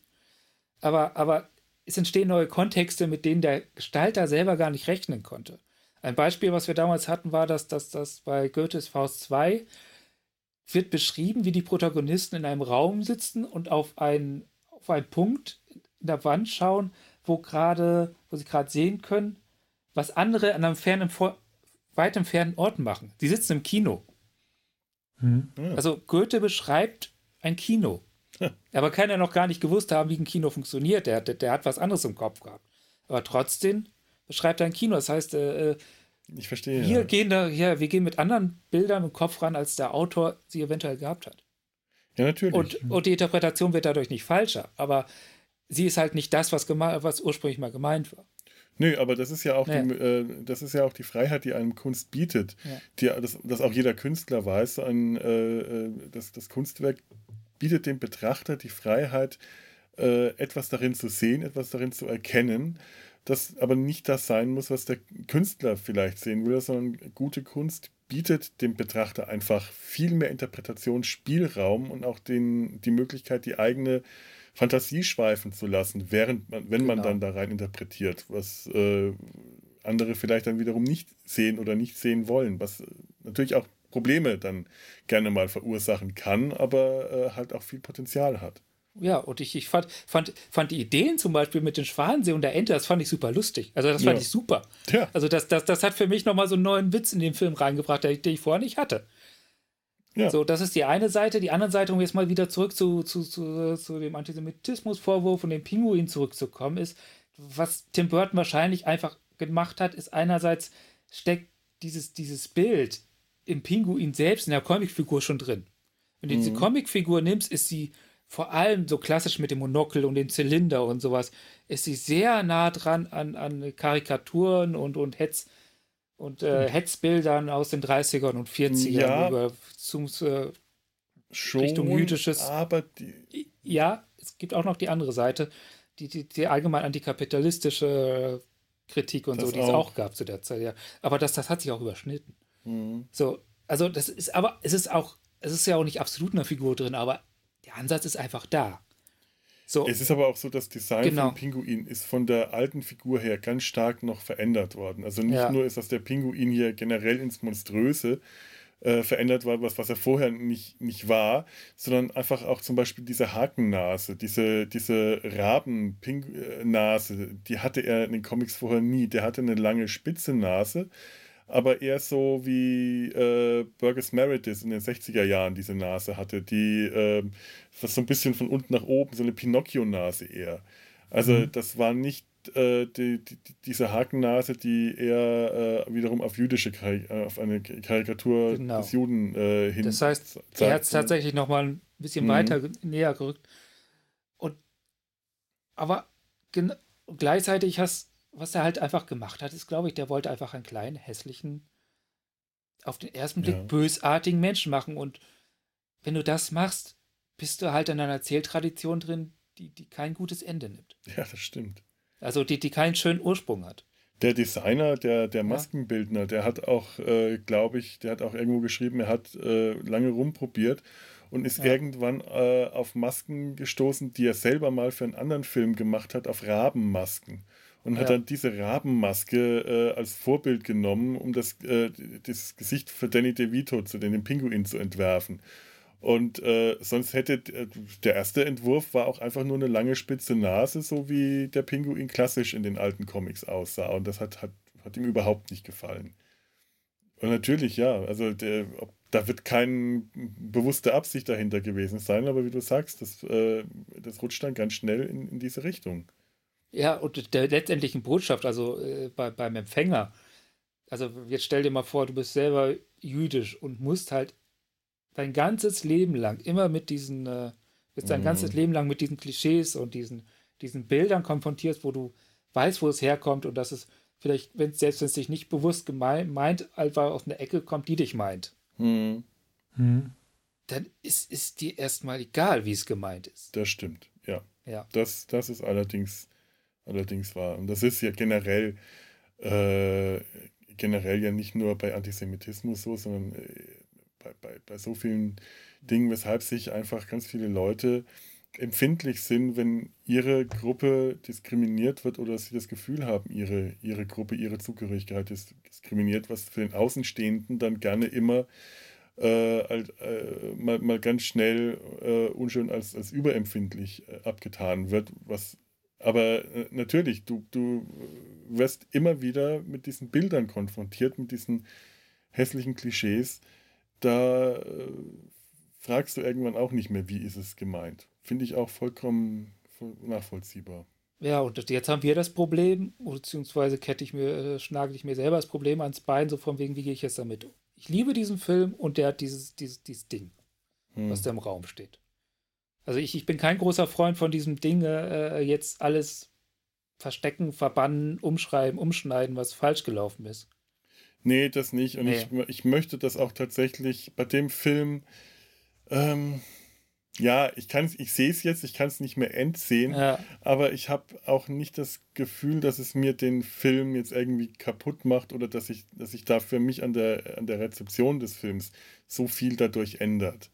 Vielleicht einfach, weil ich nicht persönlich davon betroffen bin, wie es halt Ja. ganz häufig dann so äh, Mhm. der Fall ist, aber auch weil ich ähm, tatsächlich nicht glaube, dass es mit böser Absicht gemacht ist und das halt für mich als Nicht-Betroffenen noch einen Unterschied macht. aber einfach Ich ignorieren ist halt dann auch so kein gesehen. Weg. nee, Nee, nee, es ist ja auch, das, das, das drängt sich, das ist ja das ganz große, also was heißt Problem, sondern das ist es, das ist es ja das, was es ist letztendlich. Das ist einfach, das ist eine Erzähltradition, die ganz tief reingebacken ist in die Bilder, die wir gelernt haben, wie welche Person, welche Person gut, welche Person böse ist, wie sie Ja, aussehen.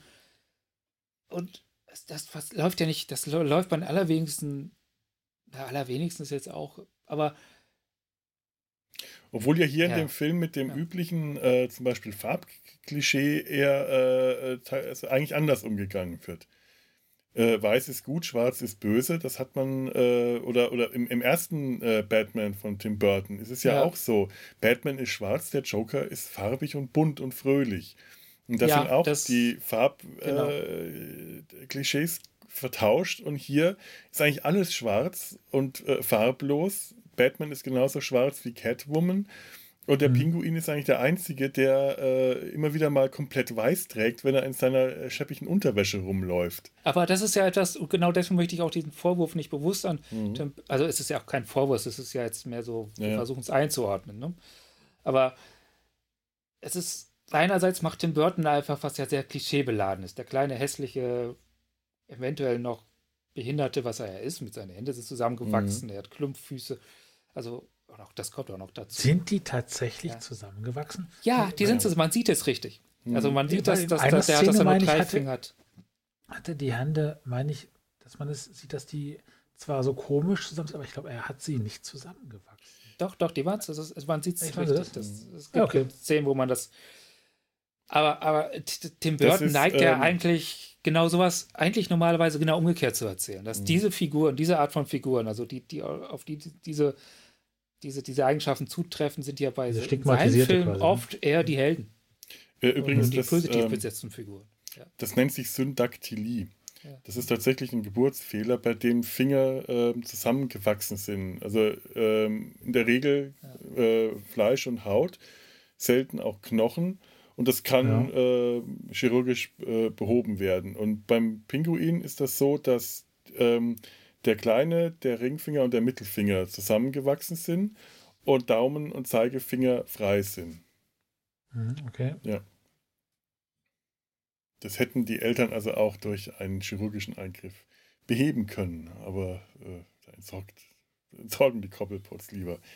Noch ein bisschen brutal eingestreute Eigenwerbung beim Redcast haben wir die ganze Folge drüber gemacht, warum man für so einen Aspekt an einem Film ziemlich scheiße finden kann und problematisch finden kann und trotzdem den Film noch lieben kann. Ah, okay, ja. Oh. Verlinken wir mal. Ein mal Beispiel von Blade Runner. ja, ich erinnere mich. Ja. Ähm, Ja. Es, äh, ich habe meine Notizen gerade äh, überscrollt. Jetzt wollte ich auf irgendwas hinaus, was wir vorhin angesprochen hatten. Was gerade im Gespräch kam. Äh, ja, ähm, das Äußere des Pinguins.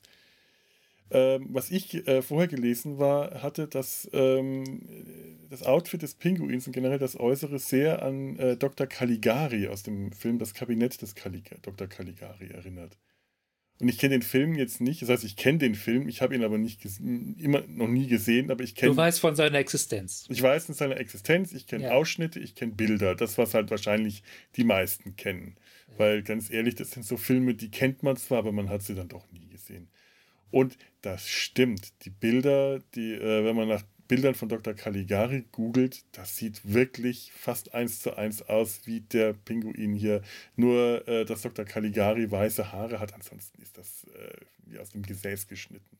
Gibt noch mehr Überschneidung. Mhm. Der, der Caligari war mit dem Zirkus unterwegs. Ah. Ja, es äh, schickt eine Figur raus, der, den er hypnotisiert, der für ihn handelt. Der, er handelt dann nicht selber. Strebt nach Macht oder auch nicht. Also, und der, aber man weiß es auch nicht genau, weil bei dem Film wird irgendwann vollkommen unklar, wer jetzt wen hypnotisiert hat und, und war, was jetzt wirklich ist und was unwirklich ist. Das ist so eine ganz verschachtelte, Sehr Kiste. Mhm. äh, ja. Es gibt eh so einige ähm, äh, Anspielungen und Zitate an, an Filme aus der, deutsche Filme aus, aus der Zeit der Weimarer Republik. Oder überhaupt generell Anspielungen auf die Zeit, wie zum Beispiel, wenn äh, Max Schreck den Pinguin äh, überredet, überreden will, äh, Bürgermeister zu sein und er sagt, ja, aber die Wahlen sind noch gar nicht. Ja, dann muss man halt einen Grund finden, die Wahlen herbeizurufen, so wie es damals die Nazis mit dem Reichstagsbrand gemacht haben. Und der Mhm. Pinguin dann auch, nachdem er über, äh, überzeugt ist, erstmal mit Burn, Baby, Burn antwortet. Und ich dachte, wow, wer will so jemand wählen? ja, oder zum Beispiel äh, der Name Max Schreck. Ähm, das ist der, der Schauspieler, der den Vampir aus Nosferatu ges äh, gespielt hat, Graf Orlok. Der ja, der erste richtige Batman der Filmgeschichte. Ja. flatter, flatter. Ja. ja.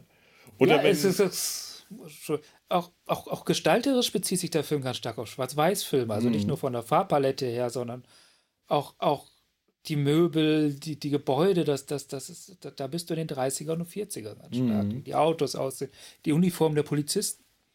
Mhm. Ja, Michelle ja. Pfeiffer hat an einer Stelle so die Körpersprache. Ich weiß nicht zum Beispiel, ich weiß jetzt nicht Metropolis, ob das auch noch in die Zeit kommt oder ob der später Spiel ist von Max Lang. Aber äh, könnte aber die Zeit äh, ungefähr sein. Und da gibt es ja die eine, äh, da gibt es die ähm, Hauptdarstellerin, die Schauspielerin, die ja zweimal diese Rolle gespielt hat. Einmal die gute Hauptdarstellerin und einmal diese Androidin, die dann aussieht, ich glaube Maria heißt sie oder Eva, ich weiß nicht. Und wenn sie die Böse spielt, dann hat sie diese typische äh, Körperhaltung, Schultern nach hinten gezogen, Kopf nach vorne gestreckt und so. Äh, und genau diese komische Körperhaltung, die man von Schauspielerinnen aus der Zeit wirklich oft gesehen hat, wenn sie äh, eine, verruchte Frau dargestellt haben, die hat Michelle Pfeiffer äh, in dem, also wenn, wenn, wenn, wenn, Selina äh, Keil in ihrer Wohnung zurück ist, nachdem die Katzen, nachdem sie getötet wurde und die Katzen sie wiederbelebt haben und sie dann ihren Nervenzusammenbruch hat und ihre Wohnung verwüstet mit äh, schwarzer Sprühfarbe und die Plüschtiere in den Müll zerkleinerer stopft. Da hat sie, wenn sie die, die Wand ansprüht, exakt diese Art Körpersprache und weil sie aber auch optisch durch die blonden Haare und den hellen Teint und die blauen Augen äh, in diesem Gesichtstypus sehr, sehr ähnlich ist, hat sie mich unglaublich stark in dem Moment an Metropolis erinnert. Ja, es mhm. ist überhaupt, also wie die Leute geschminkt sind, sehr hell mhm. mit stark betonten Augen, was ja beim Stummfilm auch sehr viel Sinn macht. Ja. Ja, das. Und oh, Metropolis, gutes Stichwort. Die, diese ganz, die ganzen Übersichtsaufnahmen, die ja auch gemalt sind in dem Film, also so mit, mhm. die erinnern sehr stark an Metropolis. Also die Übersichtsaufnahmen von Gotham. Gotham ja. ist, ist, sehr nah dran an Metropolis, an vielen. Ja, das Und was du gerade sagtest, auch Stummfilm. Ich weiß gar nicht mehr, in welcher Sprache ich den geguckt habe. Klar, früher auf Deutsch. Aber als ich ihn jetzt letzte oder vorletzte Woche, ich habe hab keine Ahnung. Ich kann mich wenig an, an Sprache, an Dialoge erinnern, weil das von der Bildgewaltigkeit viel intensiver war. Die Dialoge Bild, sind Bilderfilm. auch. Die Dialoge so. sind auch zum größten Teil tatsächlich Quatschdialoge. Also ich finde auch, dass der Film tatsächlich visuell viel mehr erzählt, als, als durch was für Geräusche aus deren Mündern da kommen. Ja, und wie gesagt, ich kann ja. mich da. Ich weiß echt nicht mehr, welche Sprache ich den geguckt habe.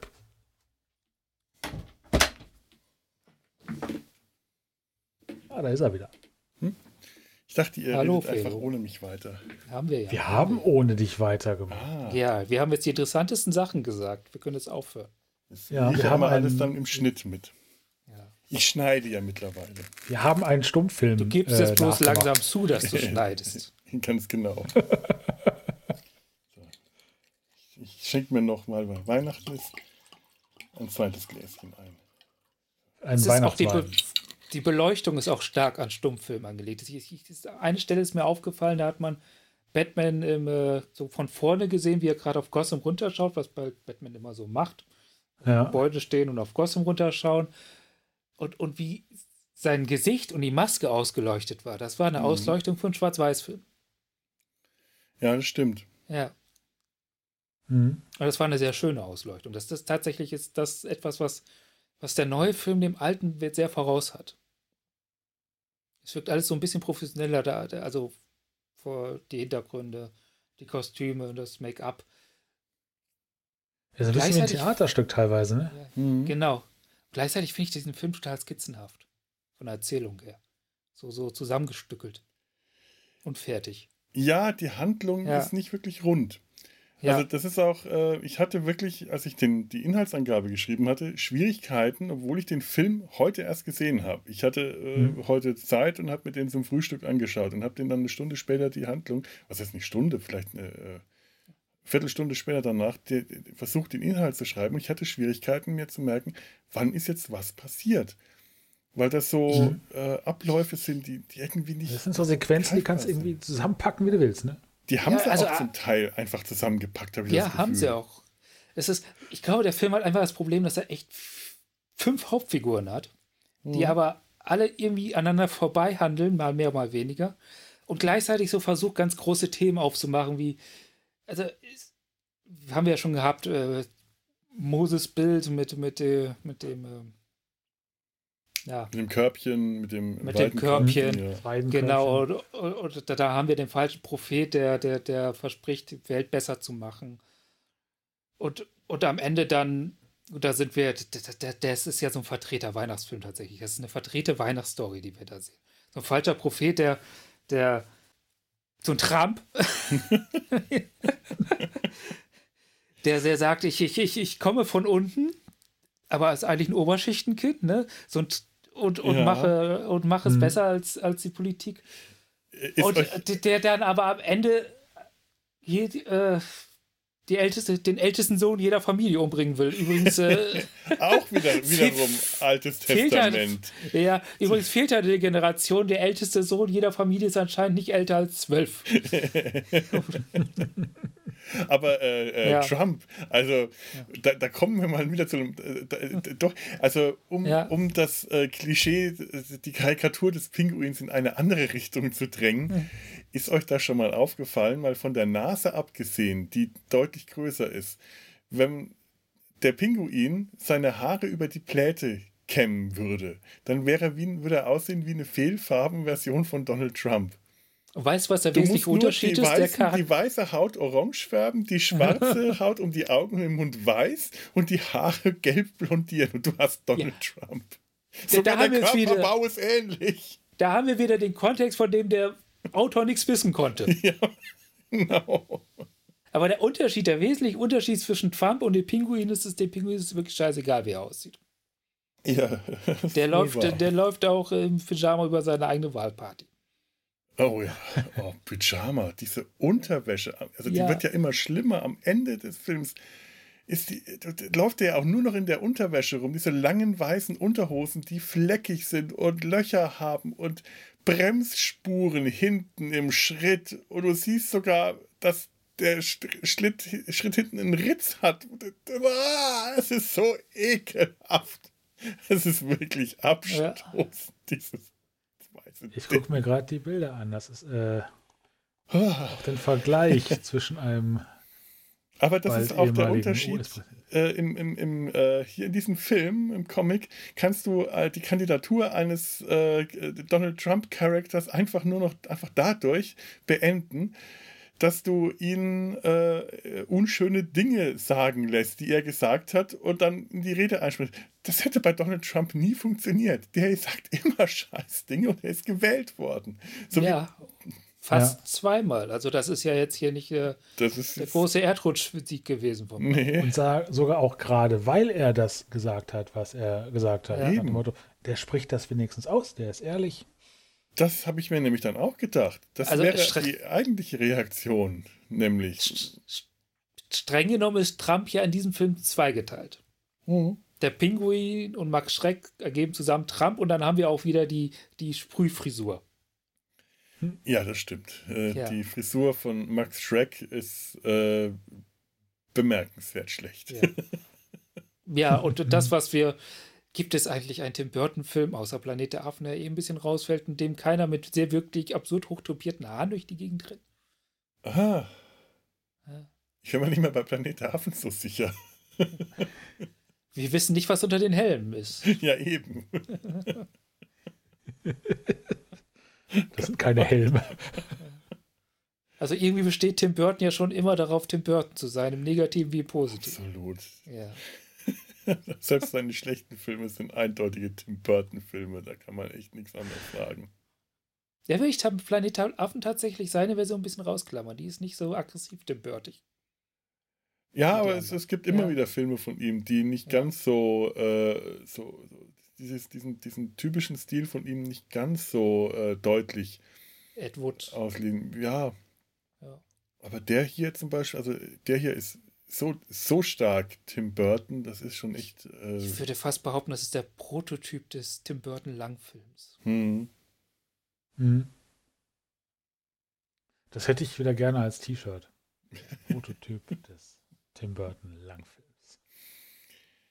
Ah.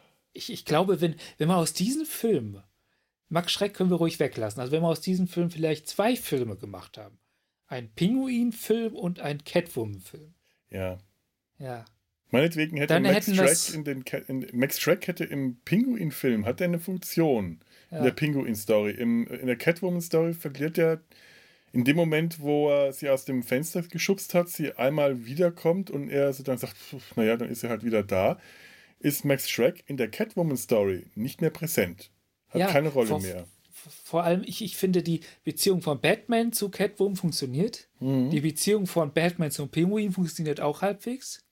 Aber die Beziehung mhm. untereinander. Da gibt es einfach keine. Ja, aber der Film versucht sie zu konstruieren und das ist total schlecht. Ja. Also, also äh, bei äh, Catwoman und Pinguin, das ist äh, zumindest eine Nicht-Beziehung, die funktioniert. Ja. Ähm, also eine ähm, deutliche Nicht-Beziehung, eine Anti-Beziehung. Aber zum Beispiel äh, Catwoman und äh, Max Schreck oder auch Batman und Max Schreck haben keine Beziehung. Die treffen sich in der, im großen Finale, wenn äh, der Pinguin die, die Erstgeborenen alle äh, entführen will und statt den äh, erwachsenen Sohn von Max Schreck dann doch lieber Max Schreck entführt, weil Max Schreck ihn halt auch dazu manipuliert hat. Chip. Chip. Das ist doch mal so ein Name für so ein Millionärserbenkind, oder? Ja. Chip. Der hat auf dem College auch Football gespielt. Ja, auf jeden Fall hat Chip Football gespielt auf dem College. Aber da sehen die sich zum ersten Mal. Da steht, der, der steht ja mhm. auch so daneben, wenn sich äh, äh, Batman und Catwoman und sich Bruce und Selina Moment, wer trifft sich da zum ersten Mal? Der trifft zum ersten Mal auf Batman und, also vielleicht hat er Batman vorher schon gesehen bei irgendeiner dieser Ansprachen aber die haben sich noch nie wirklich getroffen. Die hatten nie eine gemeinsame Szene. Aber Bruce Wayne und, und Max Bruce Wayne, ja, aber ja, genau. nicht, äh, äh, ja. nicht er und Batman. Und er und Selina hatten sich ja auch vorher getroffen. Klar, sie war seine Sekretärin, aber äh, Max Track und Catwoman haben sich vorher auch noch nie getroffen. Der steht da und schaut den beiden zu und guckt auch die ganze Zeit so verwundert und irritiert. Was sind das für Leute? Du merkst ihm richtig an, Wer sind diese Leute? Was machen die hier eigentlich in meiner Geschichte? Was haben die hier zu suchen?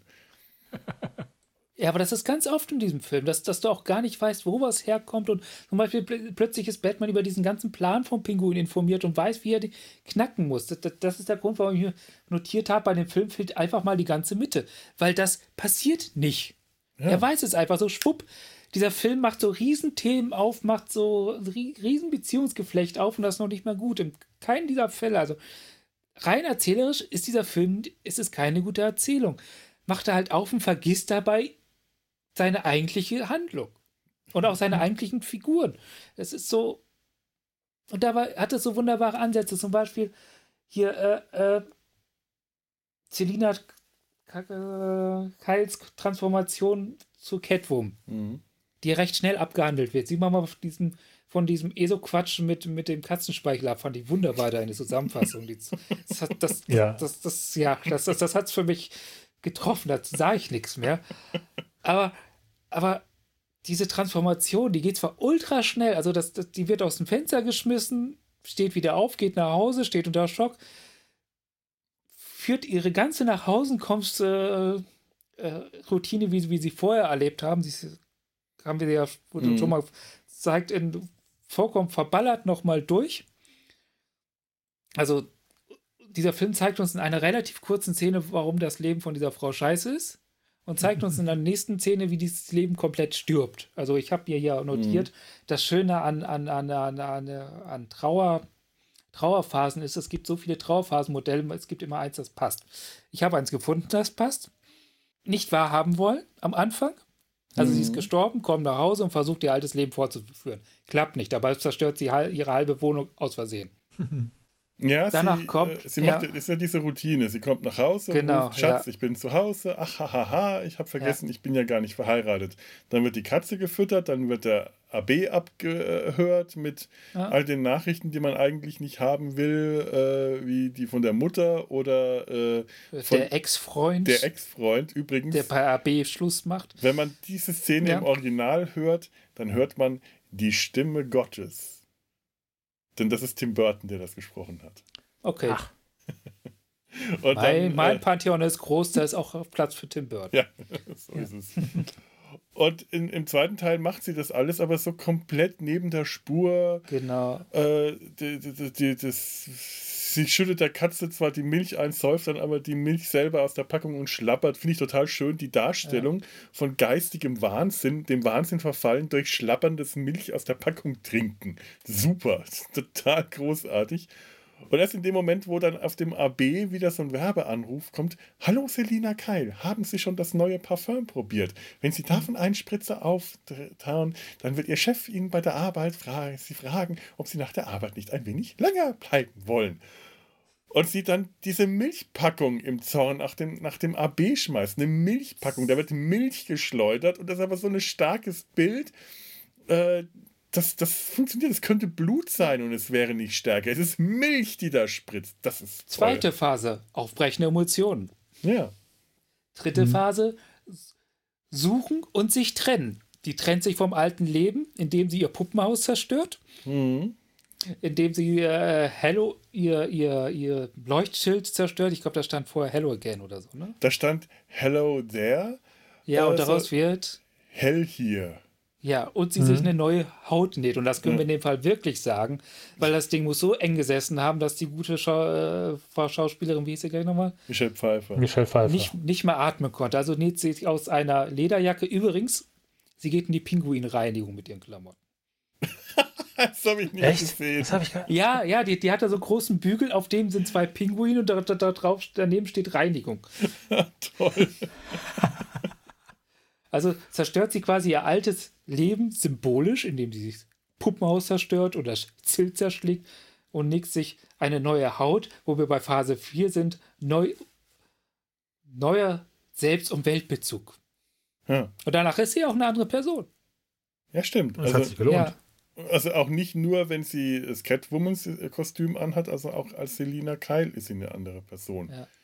Hm. Zeigt sich daran, dass sie Make-up trägt und keine Brille mehr aufhat. Und äh, mondän und verrucht wirkt. ja, daran erkennt man selbstbewusste Frauen. Sie tragen keine Brille. Das war schon immer so. Ja, ja, so ist Ja. das. Oh. Und sie hat auch einen wesentlich härteren Gesichtsausdruck. Ja. Mhm. Ich meine, wie egozentrisch ist das bitte? Um sich selbst trauern. Ja. ja. Ja, ich unterstelle dem Ich Film mach jetzt das eine ständig. Ver- Systematik und, überhau- und sage dann, was für ein Arschloch. aber schon, ja, natürlich. Das, aber es ist, es ist, das heißt, der Film, diese Transformation ist echt, es ist wunderbar schön dargestellt. ja. Und ich mag ich mag's, auch wenn das als sehr plötzlich und sehr schnell geht, geht es mir nicht zu plötzlich. Und das habe ich oft. Also ich, ich gehe damit. Das Tempo ist für mich vollkommen in Ordnung, für wie sie dann da nach unterwegs ist, wie sie Max Schreck erschreckt durch ihr Wiederauftauchen. Mhm. Es ist schön, schön gemacht. By the way, äh, äh, ja, Nee, Das nee, sag. Die taucht ja in der Szene, wie, also er bringt sie um, am nächsten Morgen kommt sie eigentlich quasi normal wieder zur Arbeit. Mag, ein wunderbarer äh, Einwurf. Max Schreck ist gerade mit Bruce Wayne unterwegs und sagt, wir können Ihnen keinen Kaffee anbieten, weil unsere Sekretärin in Urlaub ist. Was für ein Unternehmen ist das bitte schön? Wie viele Angestellte haben die da? Drei? Gibt es hier zwei Wochen keinen Kaffee mehr, weil die, weil, weil die Sekretärin im Urlaub ist? Das ist ein Schurkenunternehmen, da können Ja, ich merk's. Leute arbeiten. Die Aushilfenagentur hat uns doch keine neue geschickt. Egal. Auf jeden Fall. Da Äh, werden auch Sekretärin bis auf letzte Ja, ja. ausgebeutet, die muss Kaffee kochen, das darf dann kein anderer machen. und, und sie schlägt dann halt immer wieder direkt auf und äh, wirkt den Spruch rein. Und es funktioniert für mich. Ich bin glücklich damit. Und hätte man einfach den Film auf diese Figurenkonstellation Max Schreck, Catwoman, Bruce Wayne, Batman reduziert, wäre es wahrscheinlich die viel angenehmere Geschichte für mich gewesen. Möglich. Trotzdem, ja, Aber ich hätte, also ich hätte äh, beide nicht vermissen wollen. Weder Catwoman noch den Pinguin, weil ich den Pinguin Ja. wirklich eine großartige Figur finde. Ich, deswegen kriegt jeder von dem einen eigenen Mhm. Film. Und vorher machen wir, gestalten wir den Pinguin noch ein bisschen um. Also ich mag das Design vom Pinguin. Egal was, woran es erinnert. Ich finde das großartig. Ich finde auch ganz toll, was durch diesen Film in den Comics aus dem Pinguin später geworden ist. Der, also das haben ja ganz viele dann übernommen. Als erste die Zeichentrickserie, die hat dieses Design leicht abgeschwächt übernommen. Äh, äh, und dann auch den Comics sieht man immer wieder diesen, diesen Art, diese Art Pinguin, der brut von Zeichner zu Zeichner auch verschieden ist. Manche haben den äh, ganz normal wieder als, als kleinen dicken Mann mit einer langen Nase. Manche machen auch wirklich wiederum dieses ähm, entstellte Monster aus ihm. Und das macht diese Figur so faszinierend. Was aber auch äh, in der Figur halt auch mit drin ist, ist dieses ähm, Emporkömmlingsgehabe von ihm. Ja. Er, er möchte jemand Wichtiges sein, ist aber eigentlich, äh, wie es bei Terry Pratchett heißt, gewöhnlich wie Dreck. Und er benimmt sich auch so. Und das ist hier bei, das macht Danny DeVito so großartig. Der ist ja.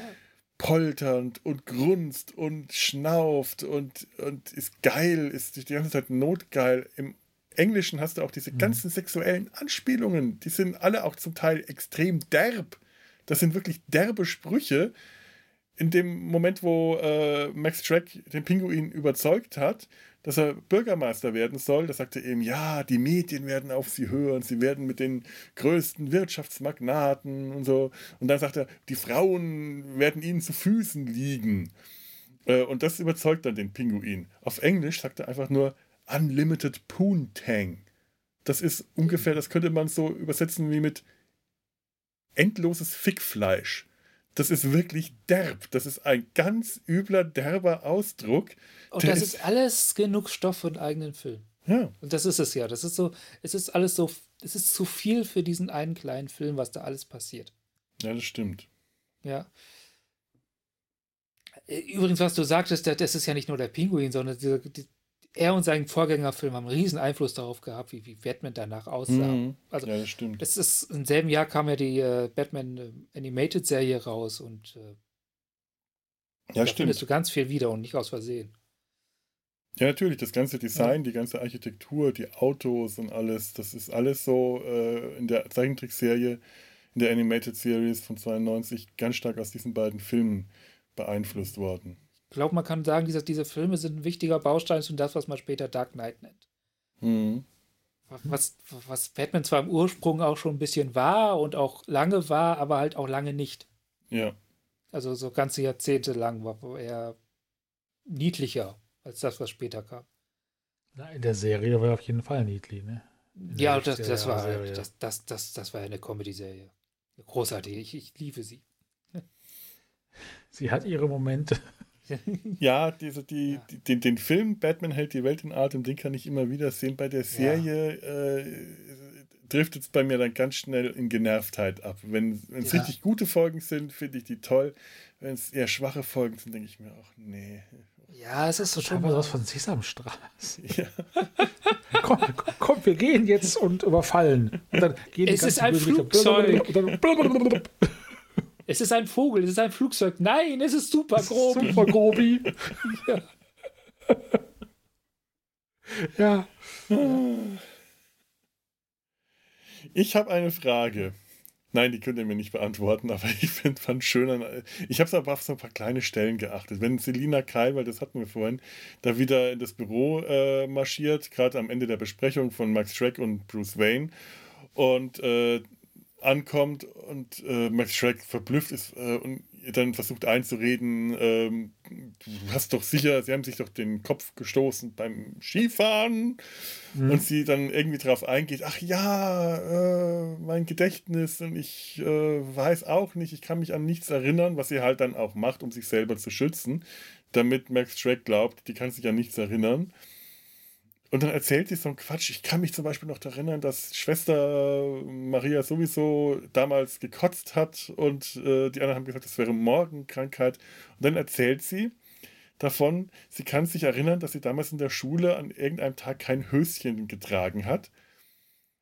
Und äh, der Junge, der das bemerkt hat, Ricky Friedberg, he's dead now. Er ist jetzt tot.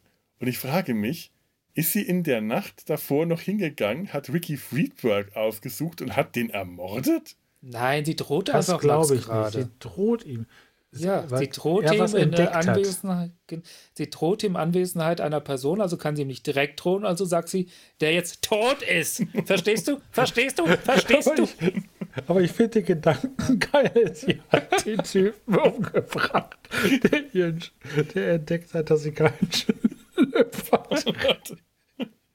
ist das nicht toll. Ja. So der erste Mann, an dem Catwoman Rache übt, ist Ricky Friedberg, der ja damals, als sie zwölf war, unter den Rock geschaut hat.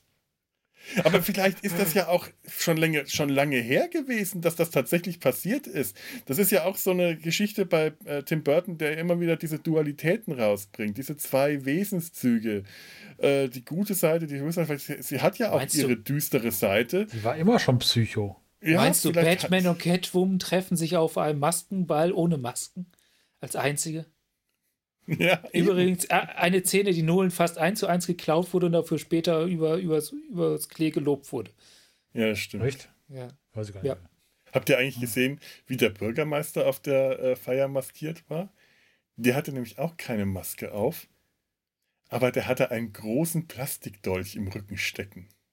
Ja, die, äh, die hatten alle kommunizierende äh, Kostüme. Zum Beispiel ist, ist, ist Chip als Prinz gegangen äh, äh, Max Schreck Prinz als Charm. allwissendes, sehendes Turban-Monster. Wesen mit dem Dingsbums. Auge Gottes äh, ja. auf der Stirn, ja, genau. genau. Also als Großmachtfantasie. Mhm.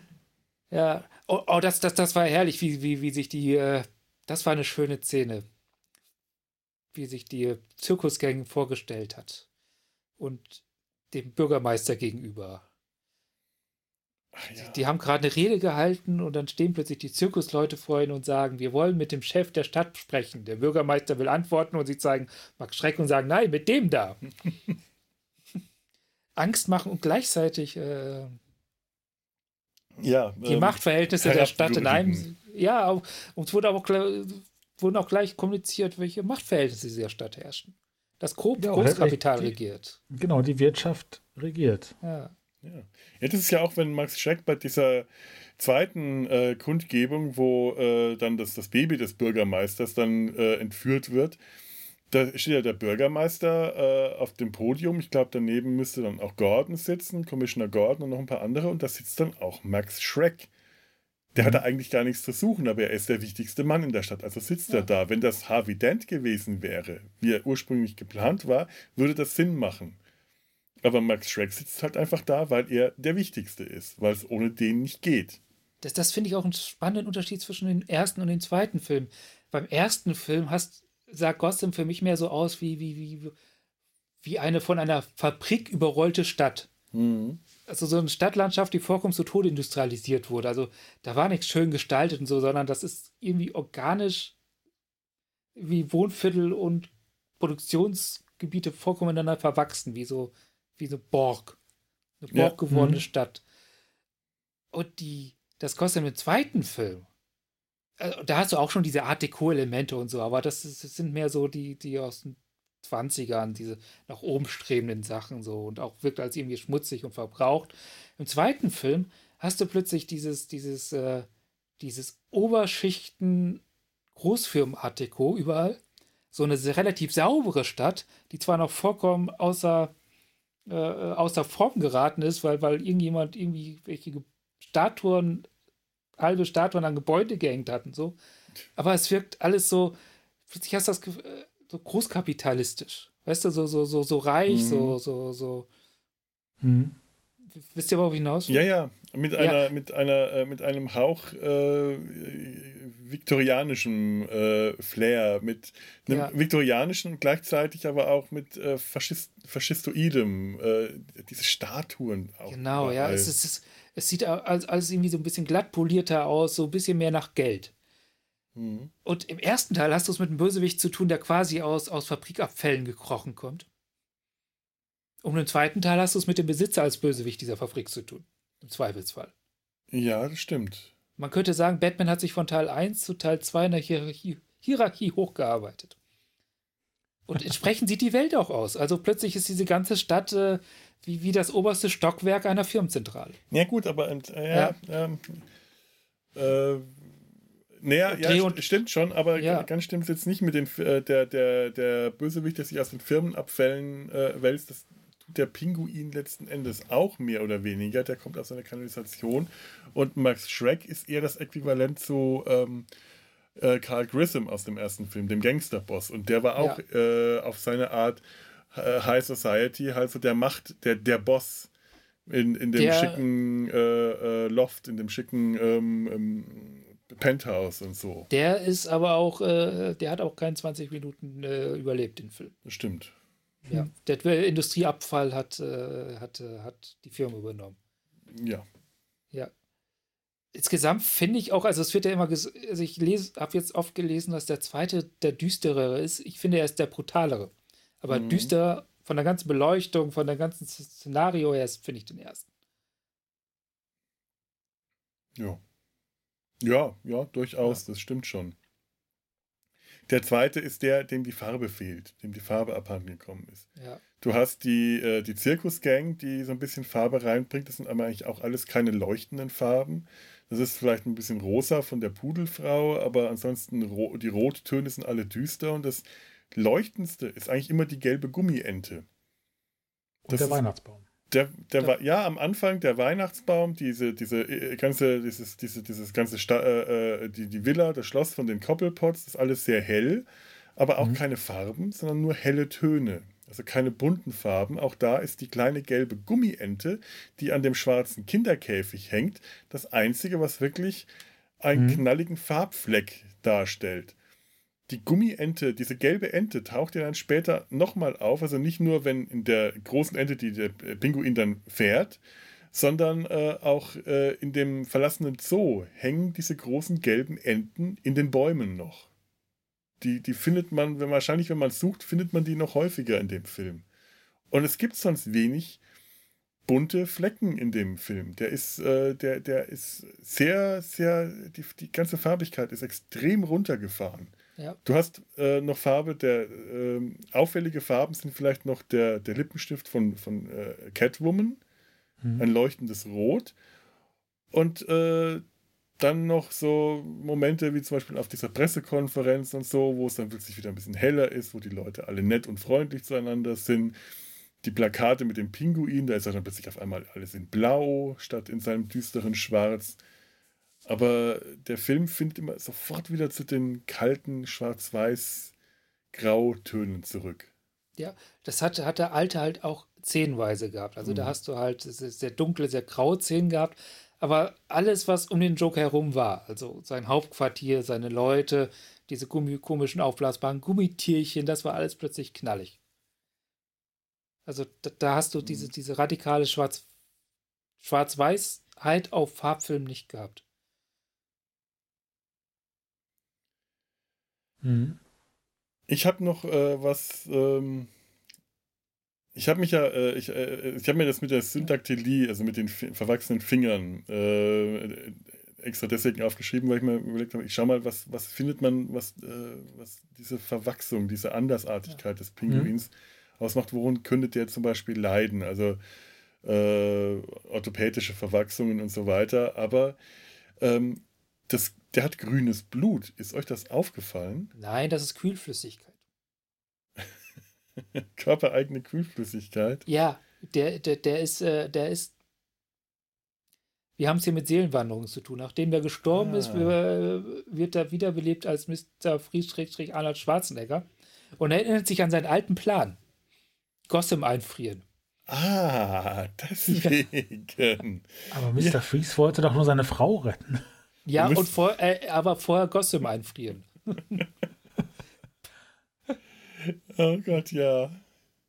Also ich habe mal Ja. nachgeschaut. Also am Anfang hat er ja sehr, ähm, hat er immer diesen schwarzen Speichel, der da Ja. runter Mhm. äh, Die sabbert. Zähne sind auch ständig schwarz. immer schwarz und das Sabbern ist schwarz und Sieht schon richtig fies aus.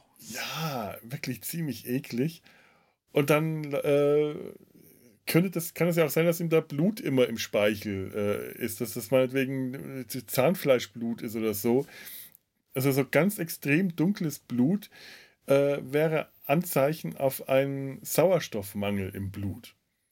Das merkt, also, äh, weil Blut, das einen hohen Sauerstoffanteil hat, ist höher. Wenn man sich zum Beispiel schneidet, dann ist das äh, hell, meistens hellrot. Das ist Blut Mhm. aus den Arterien. Wenn du zum Beispiel Blut abgenommen bekommst für einen Bluttest, was ich in letzter Zeit, in den letzten Jahren sehr häufig habe und ich, ich muss hinschauen, sonst äh, ertrage ich es nicht, dass mir eine Spritznadel gesteckt wird. Wenn ich hinschaue, Ah, so bin ich auch drauf. ja, Alle anderen gucken immer weg, wo ich starr auf die Stelle, wo sie mich stechen wollen. Ja. Und dann ich will ich da mal nicht hin. überrascht werden. Ja. Und das Blut, das da rauskommt, ist immer extrem dunkelrot, weil das Ja. Blut aus den Venen ist, das das dann den ganzen Sauerstoffgehalt äh, schon äh, an den Körper abgegeben hat. Also das ist wirklich richtig dickflüssiges, dunkelrotes Zeug. Mhm. Das wäre ein Hinweis, aber am Schluss taucht er dann aus dem Becken auf und dann läuft ihm der, das Blut so aus dem Mund und es ist grün. Das kann einfach ein Fehler äh, aus dem Prop-Department sein, aber es ist grün, wenn es sich mit Wasser vermischt. Und es gab tatsächlich, ich habe das nachgesucht äh, und habe was gefunden. 2005 gab es in Kanada einen Patienten, äh, der grünes Blut hatte.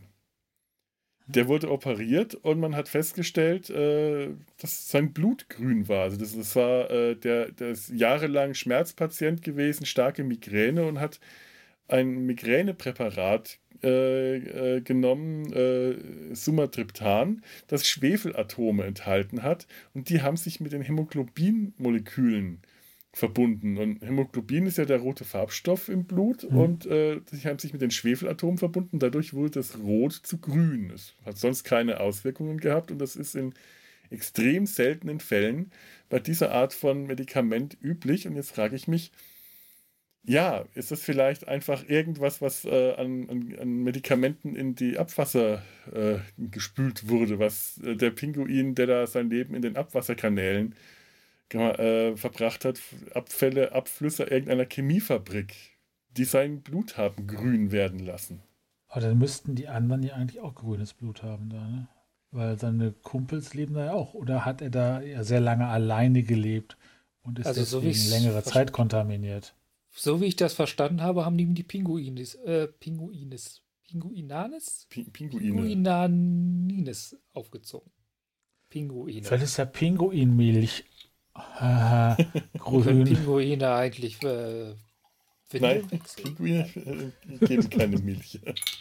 Was mich wieder auf den nächsten Gedanken be- be- bringt, ein Mutant, der von einem Tier aufgezogen wird. Warum gibt es eigentlich kein Turtles-Pinguin-Crossover? es gibt ja immerhin schon ein Batman-Turtles-Crossover. Ernsthaft? Ja, Kennt aber. Na gut, was es nicht alles gibt. es wäre aber, äh, ja, also ich fände das gar nicht Ja. schlecht. Ich, ich kann mit den Turtles jetzt nie, nie viel anfangen, aber ich könnte es mir gut vorstellen. Kanalisation ist Kanalisation. Ja. ja ne? Ich glaube, die würden sich nicht verstehen. Nein, die würden sich nicht Hm. verstehen, da bin Nee. ich mir auch relativ sicher. Ja, die Pinguine in dem Film, das waren ja ähm, so eine Mischung aus, äh, aus, aus Puppen mit, äh, mit einer Mechanik drin, aus ähm, kleinwüchsigen Schauspielern in Pinguinkostümen. Das waren die, die Hm. ihn in, dann, äh, in sein nasses Grab geschoben haben. Genau. Weißt du, welcher Gedanke mir bei der Szene kam? Ist Godzilla ein Pinguin? Hä? Warum? Ich fand, die sahen voll aus wie der Sh- Shin, Shin Godzilla. Also so von, diesem, Ah. von den Proportionen her, dieser lange Oberkörper, die ultrakurzen Beine, dieses Gewatschel, der watschelt so ein bisschen. Ja, ist möglich. Ja. Also wenn es eine Echse ist oder ein, ein Saurier, dann äh, äh, ist er ja, wenn, wenn er ein Saurier ist, hat er, äh, sind ja äh, Vögel mit ihm familiär verwandt, also mit Godzilla. Ja, Saurier, äh, Vögel sind ja nur mutierte Saurier. So ist es. Ja. Ja, aber ähm, hm. ja, also die, Kos die Pinguine sahen zumindest auch deutlich nach Kostümen aus. Oh also ja, da hat man ja. gesehen, dass das Kostüme sind. Es waren aber auch viele echte Pinguine dabei, also kleinere Das war- Pinguinarten. Waren Mhm. die, die durch die Stadt mit den Raketen auf den Schultern Mhm. Also Humboldt-Pinguine, wie sie heißen, ne? Genau. Ja. Und die hatten auch Kaiserpinguine dabei. Ja.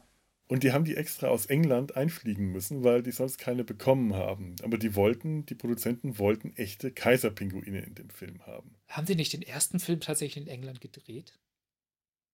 Ich meine in den Pinewood Hm. Studios in England. Hm.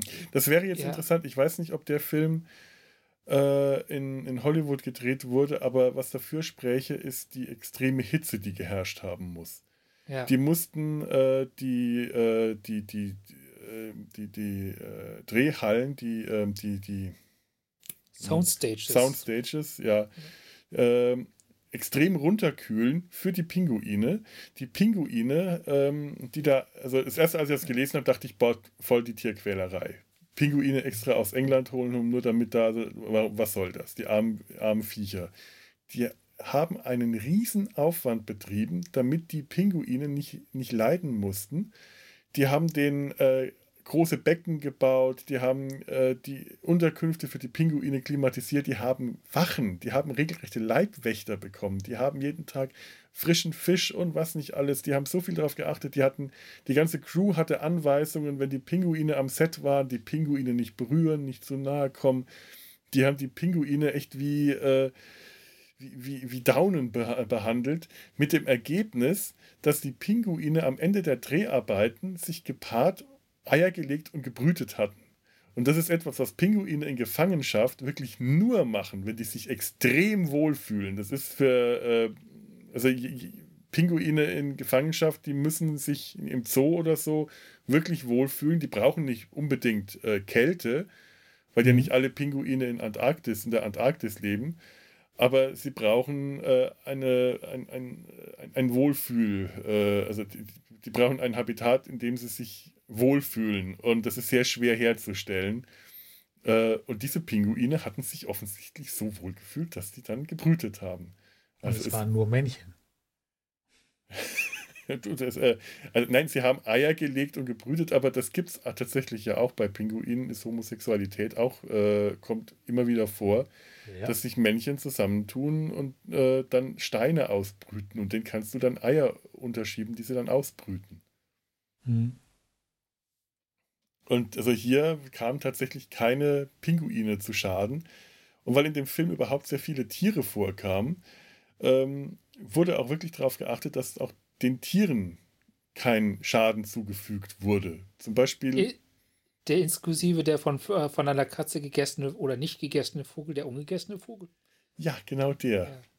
Das ist mhm. eine tolle Szene, wenn Catwoman in den Käfig greift und diesen bunten Fink, auch einer der wenigen Farbflecken vom äh, Pinguin, greift mhm. und sich in den Mund steckt. Der Pinguin seinen Regenschirm holt, Klinge ausfährt und die Katze bedroht, die Catwoman mit hatte, die auf dem Bett liegt. Und Catwoman dann den Mund aufmacht und ihr der Vogel aus dem Mund fliegt. Lebend. Mhm. Das war echt. Michelle oh. Pfeiffer hatte wirklich den Vogel im Mund. Ich frage mich, wer mehr traumatisiert wurde, aber ich schätze der Vogel. Der Vogel ist von einem Tiertrainer ganz lang, langsam und ja. über einen langen Zeitraum äh, dahin trainiert worden, dass er sich einem Menschen in den Mund setzt für einen minimalen Zeitraum, zwei Sekunden, nicht länger, denn das ist über den Schnitt gelöst worden.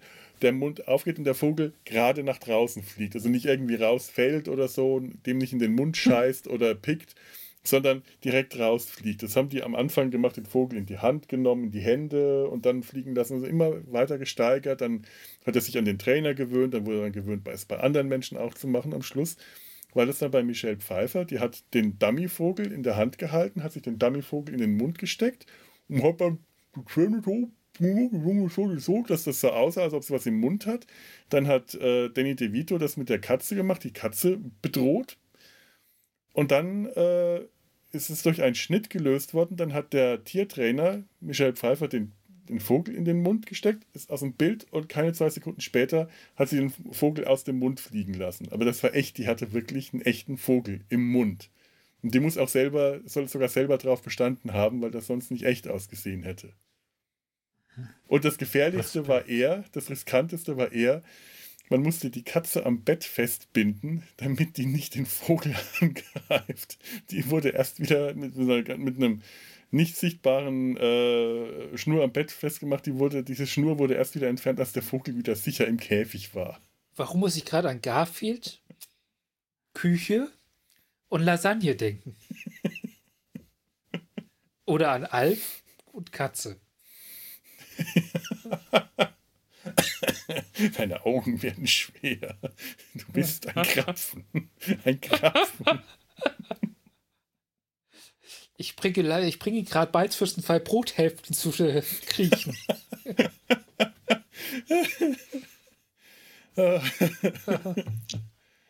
oh, herrlich.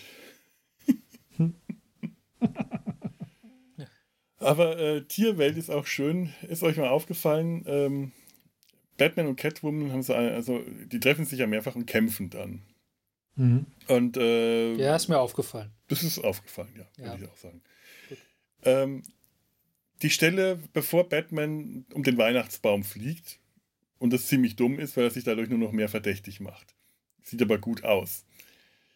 Er steht da auf der Brüstung und klappt seine Fledermausflügel aus. Das ist voll das Imponierverhalten von so einem Vogelmännchen. Und weißt Catwoman du, sitzt da und schaut überhaupt nicht hin und ärgert sich, weil ihr ein Fingernagel abgebrochen ist. Die ist komplett desinteressiert und Batwoman stellt sich, Batman stellt sich vor ihr so richtig in Pose. Flupp, schau mich an. Na gut, dann halt nicht. Schau mir einen Gummimuskel an. Ist, meinst du die Szene, wo er seine Flügel ausklappt und durch die Gegend fliegt, nachdem die, die, äh, das Model, was das, das den Weihnachtsbaum ja. einschalten wollte, von äh, von genau diesem selben Gebäude geschmissen ja. wurde und in der üblichen äh, Filmgravitation stundenlang dabei war, runterzufallen, also genug Zeit, seine Flügel aufzuklappen und sie noch einzusammeln? Meinst du die Szene? ja, jetzt ja. wo du sagst. das stimmt. Da wissen wir ja, auf welche Frau er mehr steht. Ja, man muss Prioritäten ja. setzen. Ja, wenn man Batman ist. Aber diesen Batman zählt, äh, für den, diesen Batman ist ja auch ein Leben nicht so viel, ähm, ja, nicht der, so viel wert. Ja, ja, der, äh, Gott, das ist halt einfach nur, das ist Kollateral, Kollateralschaden gewesen. Ein Hedonist. Ein Hedonist. Hedonist. Ich will doch nur Spaß haben. Ja. Und wenn es mir gerade gefällt, einfach Leute umzubringen, dann ist das so. Ich muss sagen, Tim Burton ist auch einer der Filmemacher, den ich dieses, sieht cool aus, ist aber Blödsinn, wesentlich mehr verzeihe als anderen Filmemachern. Oh. Es gab, gab, gab im ersten Film so eine herrliche Szene, wo er mit seinem Bettflugzeug vor den Mond fliegt und dann runterfällt. Was, oh. Warum? Aber trotzdem sieht geil aus. Ja. ja. Einfach nur damit er. Wie, vor allem, man, dieses Bild funktioniert ja nur außer einer einer einzigen Perspektive aus. Kein, wen will er damit beeindrucken? Und es war eine Wolkendecke, durch die er gestoßen ist. Hat kein Arsch gesehen. Wen will er damit beeindrucken? Aber er macht es, weil es sieht geil aus. Wie funktionieren ja. die Spiegel, wenn am Anfang das Bat-Signal an die Wolken äh, ge ge ge geworfen wird und Bruce ja. Wayne da in seiner dunklen Bibliothek hockt, in seiner dunklen Butze und vor sich hin brütet? und dann irgendwie der Spiegel auf dem Dach dieses Bad-Signal einfängt, auf einen anderen Spiegel projiziert und das dann in die Bibliothek projiziert und Bruce Wayne und das ist oh, Bad-Signal sieht. Wie funktioniert das? Wo kommt das her? Es ist scheißegal. Es, es gibt eine aus. Szene, es gibt eine Szene, da gibt der Film das sogar zu, dass er das macht. Und zwar kurz vorm Finale, wo, wo die, äh, wo sie in den, ins Batcave gehen, um, um den Pinguin zu, Pinguin zu überführen, ma, äh, steigt Bruce Wayne in seine, wie heißt denn das Ding, das, Leu das man zuklappt und Leute auf. Kleiderkammer.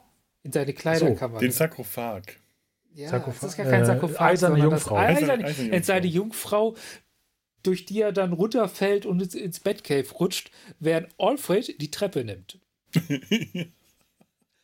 Also vollkommen sinnlos. Ich nehme lieber die Treppe. Ja.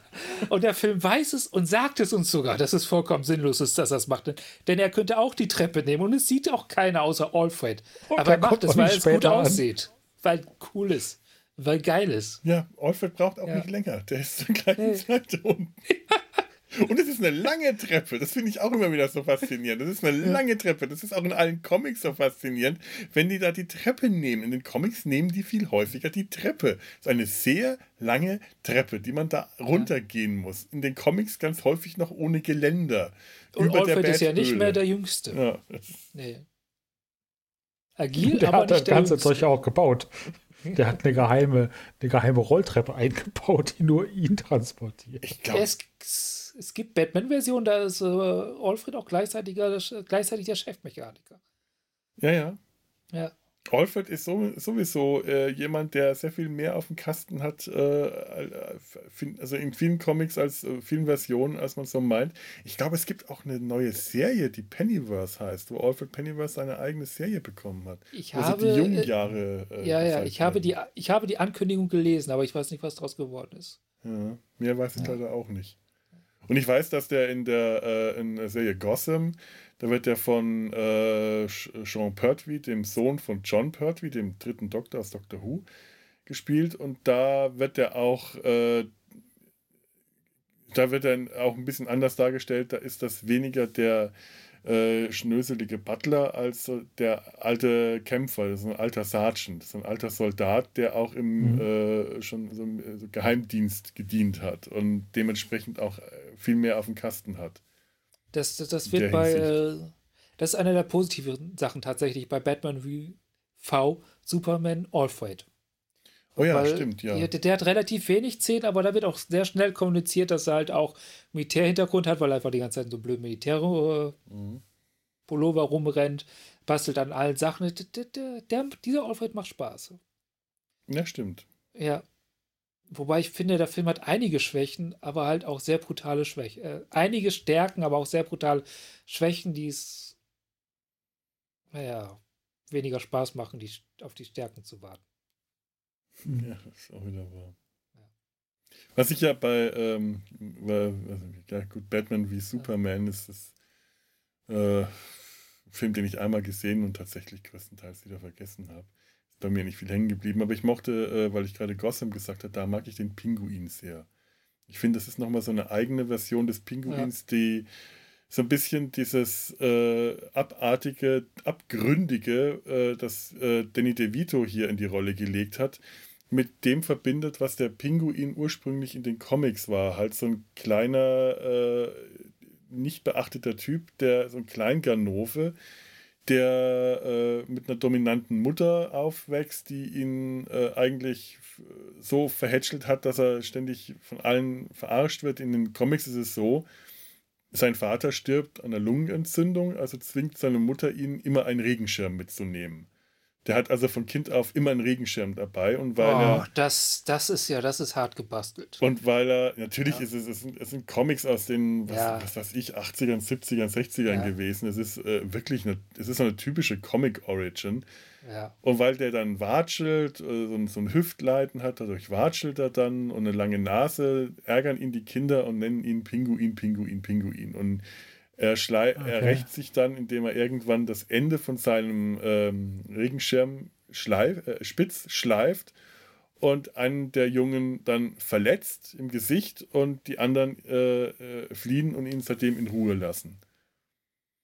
Und äh, mhm da kommt so ein bisschen dieses Abgründige dann schon durch. Und ich finde, dass äh, der, der Pinguin aus Gotham, der Oswald Cobblepot aus Gotham, ich finde, das ist eine tolle Darstellung, das ist eine tolle neue Version, die gleichzeitig so den, den, den Menschen, den verletzlichen Menschen und das Monster auch äh, gut kombiniert, ohne den jetzt wirklich zu einem Filmmonster machen zu müssen, wie das hier mit äh, Danny DeVito halt mit der Maske geschehen ist. Ich glaube, das, das, das stört mich tatsächlich auch an dieser ganzen Figur unterm Strich, dass, dass die wirklich einfach nur ein Monster ist.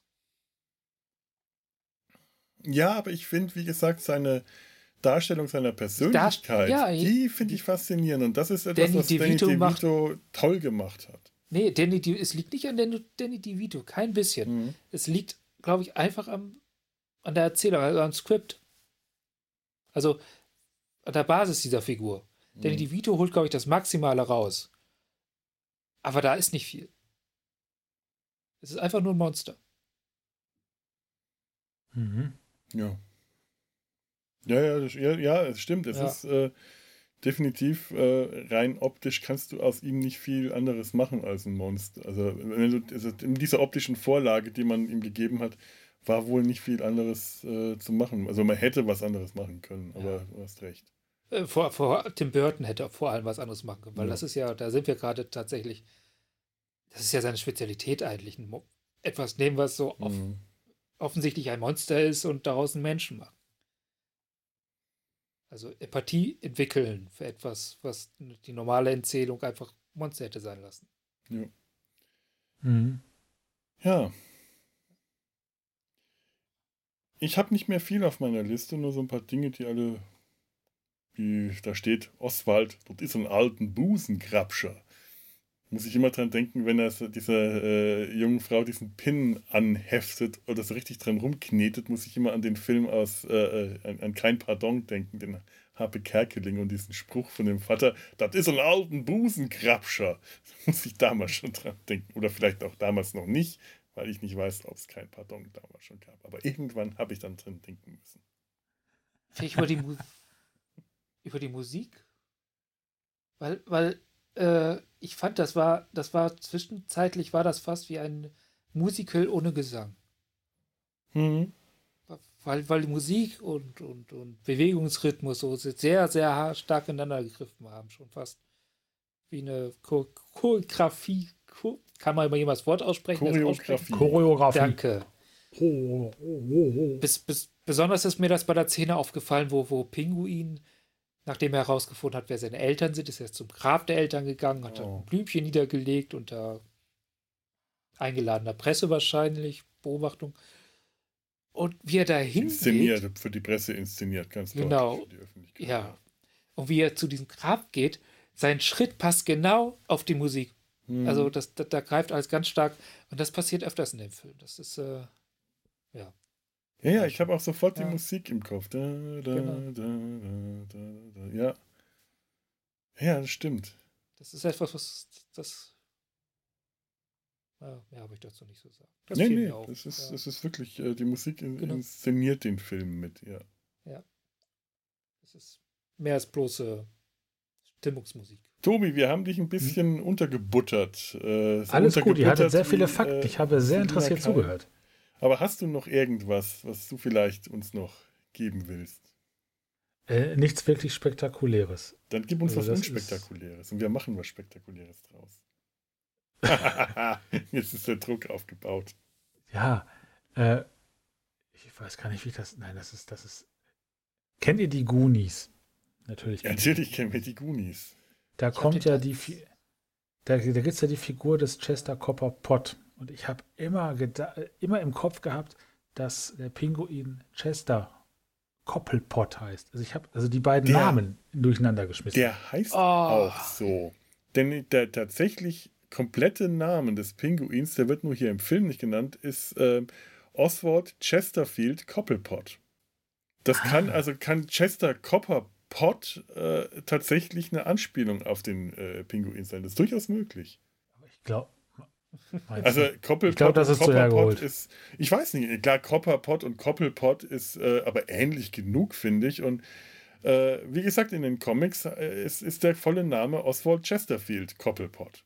Also äh, ich kann mir schon vorstellen, dass das äh, eine eine Hommage an die Batman-Comics sein könnte. Weil wer war, wer war Chester Copperpot? Das war eigentlich gar keine Figur, die da richtig vorkommt. Ich glaube, der hat nur die Karte gemalt. Oder Ah, okay. war ein so- ehemaliger Schatzsucher da. Ja, jetzt erinnere ich mich. Hm. Oh, ist ein sehr schöner Film. Ja, ja, ja. Tut auch weh, ihn zu sehen, aber ich finde ihn auch immer wieder schön. Süßer Schmerz. Süßer Schmerz, wie so viele Filme aus der Zeit. Ja. Ja. Das waren tatsächlich jetzt so meine unglaublichen weiteren. Mein Herz ist von Liebe erfüllt. Ich fühle mich 1,50 groß. Ich habe echt gedacht, dass ich das zuerst gehört habe, das ist irgendwie eine Anspielung, äh, dass der Pinguin in den Comics äh, größer ist und äh, dass, dass sie ihn größer gemacht haben. Aber wie groß ist eigentlich Danny DeVito? Weil ich das, kein, das überhaupt nicht einschätzen Sehr konnte. klein. Danny DeVito ist 1,52 Meter groß. Also es ist tatsächlich realistisch. Und der trägt, der trägt in den Film Schuhe mit äh, Absätzen. Ja. Nicht Absätzen, sondern mit sehr dicken Sohlen. Also wird noch mal ein bisschen größer gemacht. Stimmt. Ja. Ah, das letzte Tier, das mir hier noch aufgefallen ist, war der Chihuahua Ge Geraldo, das das äh, Kennwort war, nachdem dem äh, Selina die geheimen Akten gefunden hat. Den hat man auch im Film gesehen. Wisst ihr noch wo? Nee. In der gleichen Szene ausgestopft im Regal hinter Selina. Mann hab hat einfach keinen Geschmack. Max Schreck hat seinen Lieblings-Chihuahua ausgestopft und ihn seiner Sekretärin ins Büro gestellt. So nett. Ja. Okay, ähm, machen wir mal ein, ein, äh, wie heißt ein Resümee, warum das ein Weihnachtsfilm ist. Er spielt zu Weihnachten. Er spielt zu Weihnachten und er greift ganz wichtige traditionelle Weihnachtsthemen auf, nämlich die Familie, die hier großes Thema ist. Der Pinguin, der nach seiner Familie sucht. Äh, man möchte Weihnachten mit der Familie verbringen. Er verbringt Weihnachten mit seiner Familie, allerdings auf dem Friedhof. Bruce mhm. Wayne hat keine Familie, er hat keine Eltern. Er wird auch äh, sofort hellhörig, als der Pinguin von seinen Eltern spricht im Fernsehen. Selina äh, verbringt Weihnachten alleine und nicht bei ihrer Mutter, die ja auf dem AB immer wieder danach fragt, warum kommst du nicht an Weihnachten nach Hause? Ja, sie hat eine neue Familie, die Katzen. Ne? Ja. Der Pinguin hat eine Ersatzfamilie, seine, äh, sein, sein Zirkus. Ähm, äh, Max Schreck und sein Sohn also da ist eine starke Vater-Sohn-Bindung, die eigentlich sogar noch viel stärker hätte ausgebaut werden sollen. Zum Beispiel, dass der Sohn hatte im ursprünglichen Skript gesehen, dass Max Schreck Selina aus dem Fenster schubst und hat es aber sofort verstanden, weil er seinen Vater beschützen will und wollte das dann vertuschen, was er aber irgendwie scheinbar auch jetzt so gewusst hat. Mhm. Und äh, Max Schreck beschützt seinen Sohn. Am Anfang beschützt der Sohn den Vater, sagt, Dad, ich stehe hier, beschütze dich, hau ab äh, und später ist es dann genau umgekehrt. Also das, das Thema Familie, das an Wei Weihnachtsfilmen immer wahnsinnig wichtig ist, das ist hier auch äh, stark, das ist auch stark in, dem, in den Filmen mit eingebaut. Und dann gibt es noch einen wichtigen Aspekt, in dem das ein Anti-Weihnachtsfilm ist. Nämlich in einem Weihnachtsfilm hast du häufig so eine Figur wie den Grinch oder äh, Ebenezer Scrooge, Mhm. Also ein, ein, äh, ein, ein Antitypen, einen Antagonisten, ein, äh, jemand, der dem, dem, den Sinn der Weihnachten entgegengestellt ist, der dann. Der die Weihnachten klauen möchte. Ja, der, der, äh, ein Weihnachten-Hasser, ein, ein Anti-Weihnachtstypen, der dann durch das Weihnachten zum Guten bekehrt wird. Und wir haben hier lauter solche Typen, aber die Bekehrung zum Guten, die versagt. Selina wird nicht gerettet, der Pinguin kriegt keine Familie, er stirbt, der Max Shrek wird getötet, Bruce Wayne verbringt Weihnachten alleine, er kann zwar noch die Katze aufsammeln, aber der hat auch niemanden an Weihnachten. Also das, was in einem klassischen Weihnachtsfilm mit einem Anti-Weihnachts-Charakter passiert, passiert hier bewusst nicht. Und das macht ihn zu einem Anti-Weihnachtsfilm. Dafür versucht der Film die Erstgeborenen umzubringen, wie in einer guten Weihnachtsgeschichte. ich, äh, ich meine, das war in der biblischen Weihnachtsgeschichte, kam das auch vor, oder? Erstgeborene umbringen wollen. Das hatte, äh, der, hatte König der, Herodes der, und so. König Herodes genau. auch vor, ja. Ja, ja. aber ich denke, ich dachte immer, das Damit wäre, ist das eindeutig ein Weihnachtsfest. War das nicht das ja. Volk Israel in Ägypten mit den Erstgeborenen? Es sollten häufiger mal die Erstgeborenen umgebracht Weil es macht ja keinen Sinn, die Zweitgeborenen hey, umzubringen. Ich bin da voll, also, voll dagegen. Aber, aber, aber wären die Zweitgeborenen nicht automatisch schon den Erstgeborenen, wenn die Erstgeborenen ja, ausfallen? Denkt da mal drüber in der nach. In der Ihr Erbkette fallen sie leben. Das ist den Zweitgeborenen durchaus auch in deren Interesse. Aber ich, ich denke glaub, mal. In der Weihnachtsgeschichte gab es die Vorhersage, dass, dass ein jüdischer König kommt und zwar der, und der wird der Erstgeborene von jemandem sein, also bringen wir alle Erstgeborenen um. Das kann genau. sein. Und außerdem ist ja. es ja so, dass man die Erstgeborenen umbringt, weil die Eltern die Erstgeborenen viel lieber haben als die Zweitgeborenen. Ja, natürlich. Darum das ist, äh, es ist ein, tut das Ding ein, eine Bürde, die wir Erstgeborenen halt so mit uns tragen müssen. das kann, ja. was, was, was soll man? Da können wir nichts weißt, für. Aber weißt du, was das Beste daran ist? Wir erben später das Königsreich. Ja. Was, was bist du, ja. ein Zweitgeborener? Nee, ich bin ein Erstgeborener. Ah, Deswegen erbe ich das Königreich. Ich dachte jetzt gerade, äh, die Logik war nicht ganz. Ja, ja, so gesehen ja. Ja, ja, doch, auf ja. jeden Fall. Wir erben das Königreich, mein Gott. Ein Königreich zu erben, das will ich doch gar nicht. Wer will denn König ein verdammtes scheiß Königreich erben? Macht doch nur Arbeit. Oder das Kaufhaus. Eines Tages, mein Sohn, wird alles das dir gehören. Nein! Ich finde, ich finde Max Schreck hat, hat einen besonders, besonderen Gefühl für Humor gezeigt, als er sich dafür entschieden hat, ausgerechnet eine Katze als, als Logo für sein Kaufhaus zu nehmen. Nachdem dann, äh, bevor seine Sekretärin beschlossen hat, zur Katze zu werden und sein Kaufhaus in die Luft zu jagen. Naja, irgendwas muss sie ja, ja inspiriert haben. Das war Gehirnwäsche. Diese Katze sah übrigens aus wie ein boshafter Felix the Cat. Ja. Moment, ist Felix the Cat nicht boshaft? Nein, Felix the Cat ist ein Held. Das ist eine Heldenfigur. Der ist zwar pfiffig, aber der ist nicht boshaft. Glaube, Zumindest ich nicht mehr das. als äh, Comicfiguren aus den Cartoonfiguren aus den 30ern, die waren generell alle ziemlich boshaft und haben Ah, ich verwechsel es brutale mit einer, Dinge anderen, gemacht. mit einer anderen Katze, die von. Äh, es gab noch eine sexsüchtige Katze im Comic. Garfield. Fritz the Cat. Fritz the Fritz. Cat. Fritz Fritz the the Cat Cat, ja. von, von Crump, von Robert Ja. Crump. Genau, die meinte ich. Ja, ja. Sexsüchtige Katzen an Weihnachten. So, Ja. jetzt ist Weihnachten und äh, wir sind alle. Der Toll in Stimmung. Weihnachtsbraten brät schon. ja Ich hatte geh da heute ganz weihnachtlich. Ja. Tiefkühlpizza.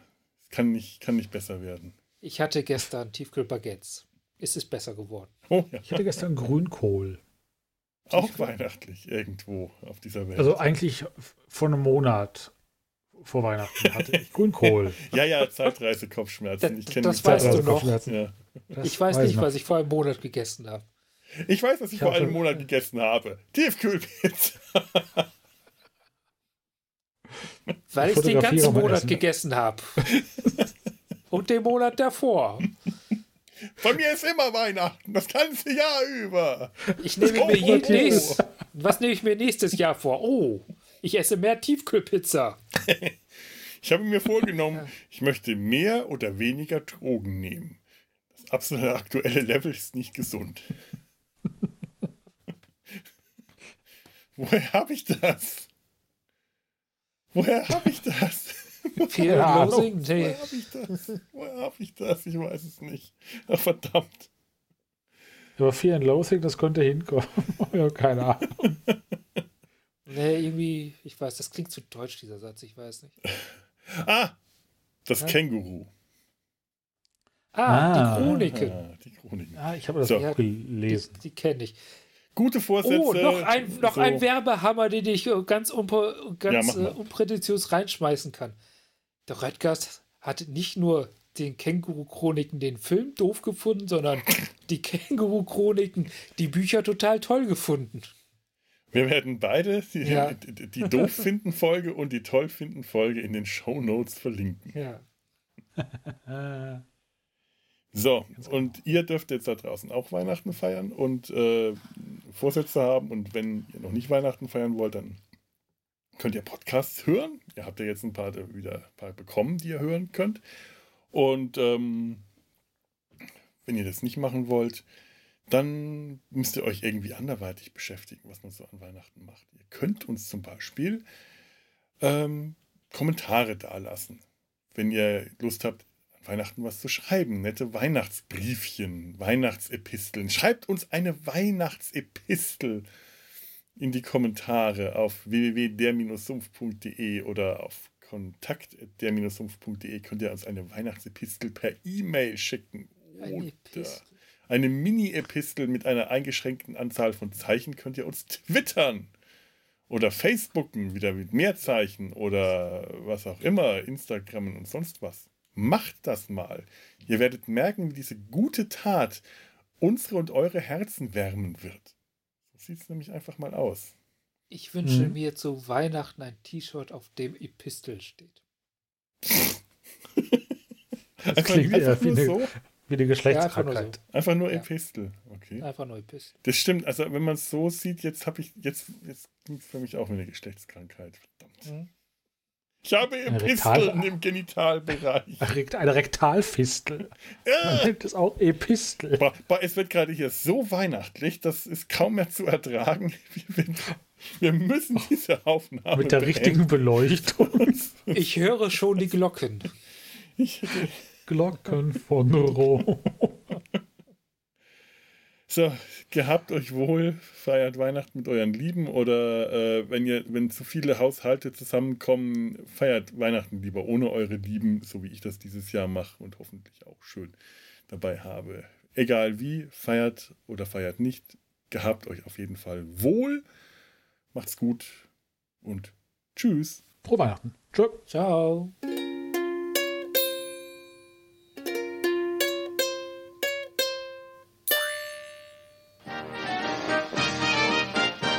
Produktion des Podcast Imperiums.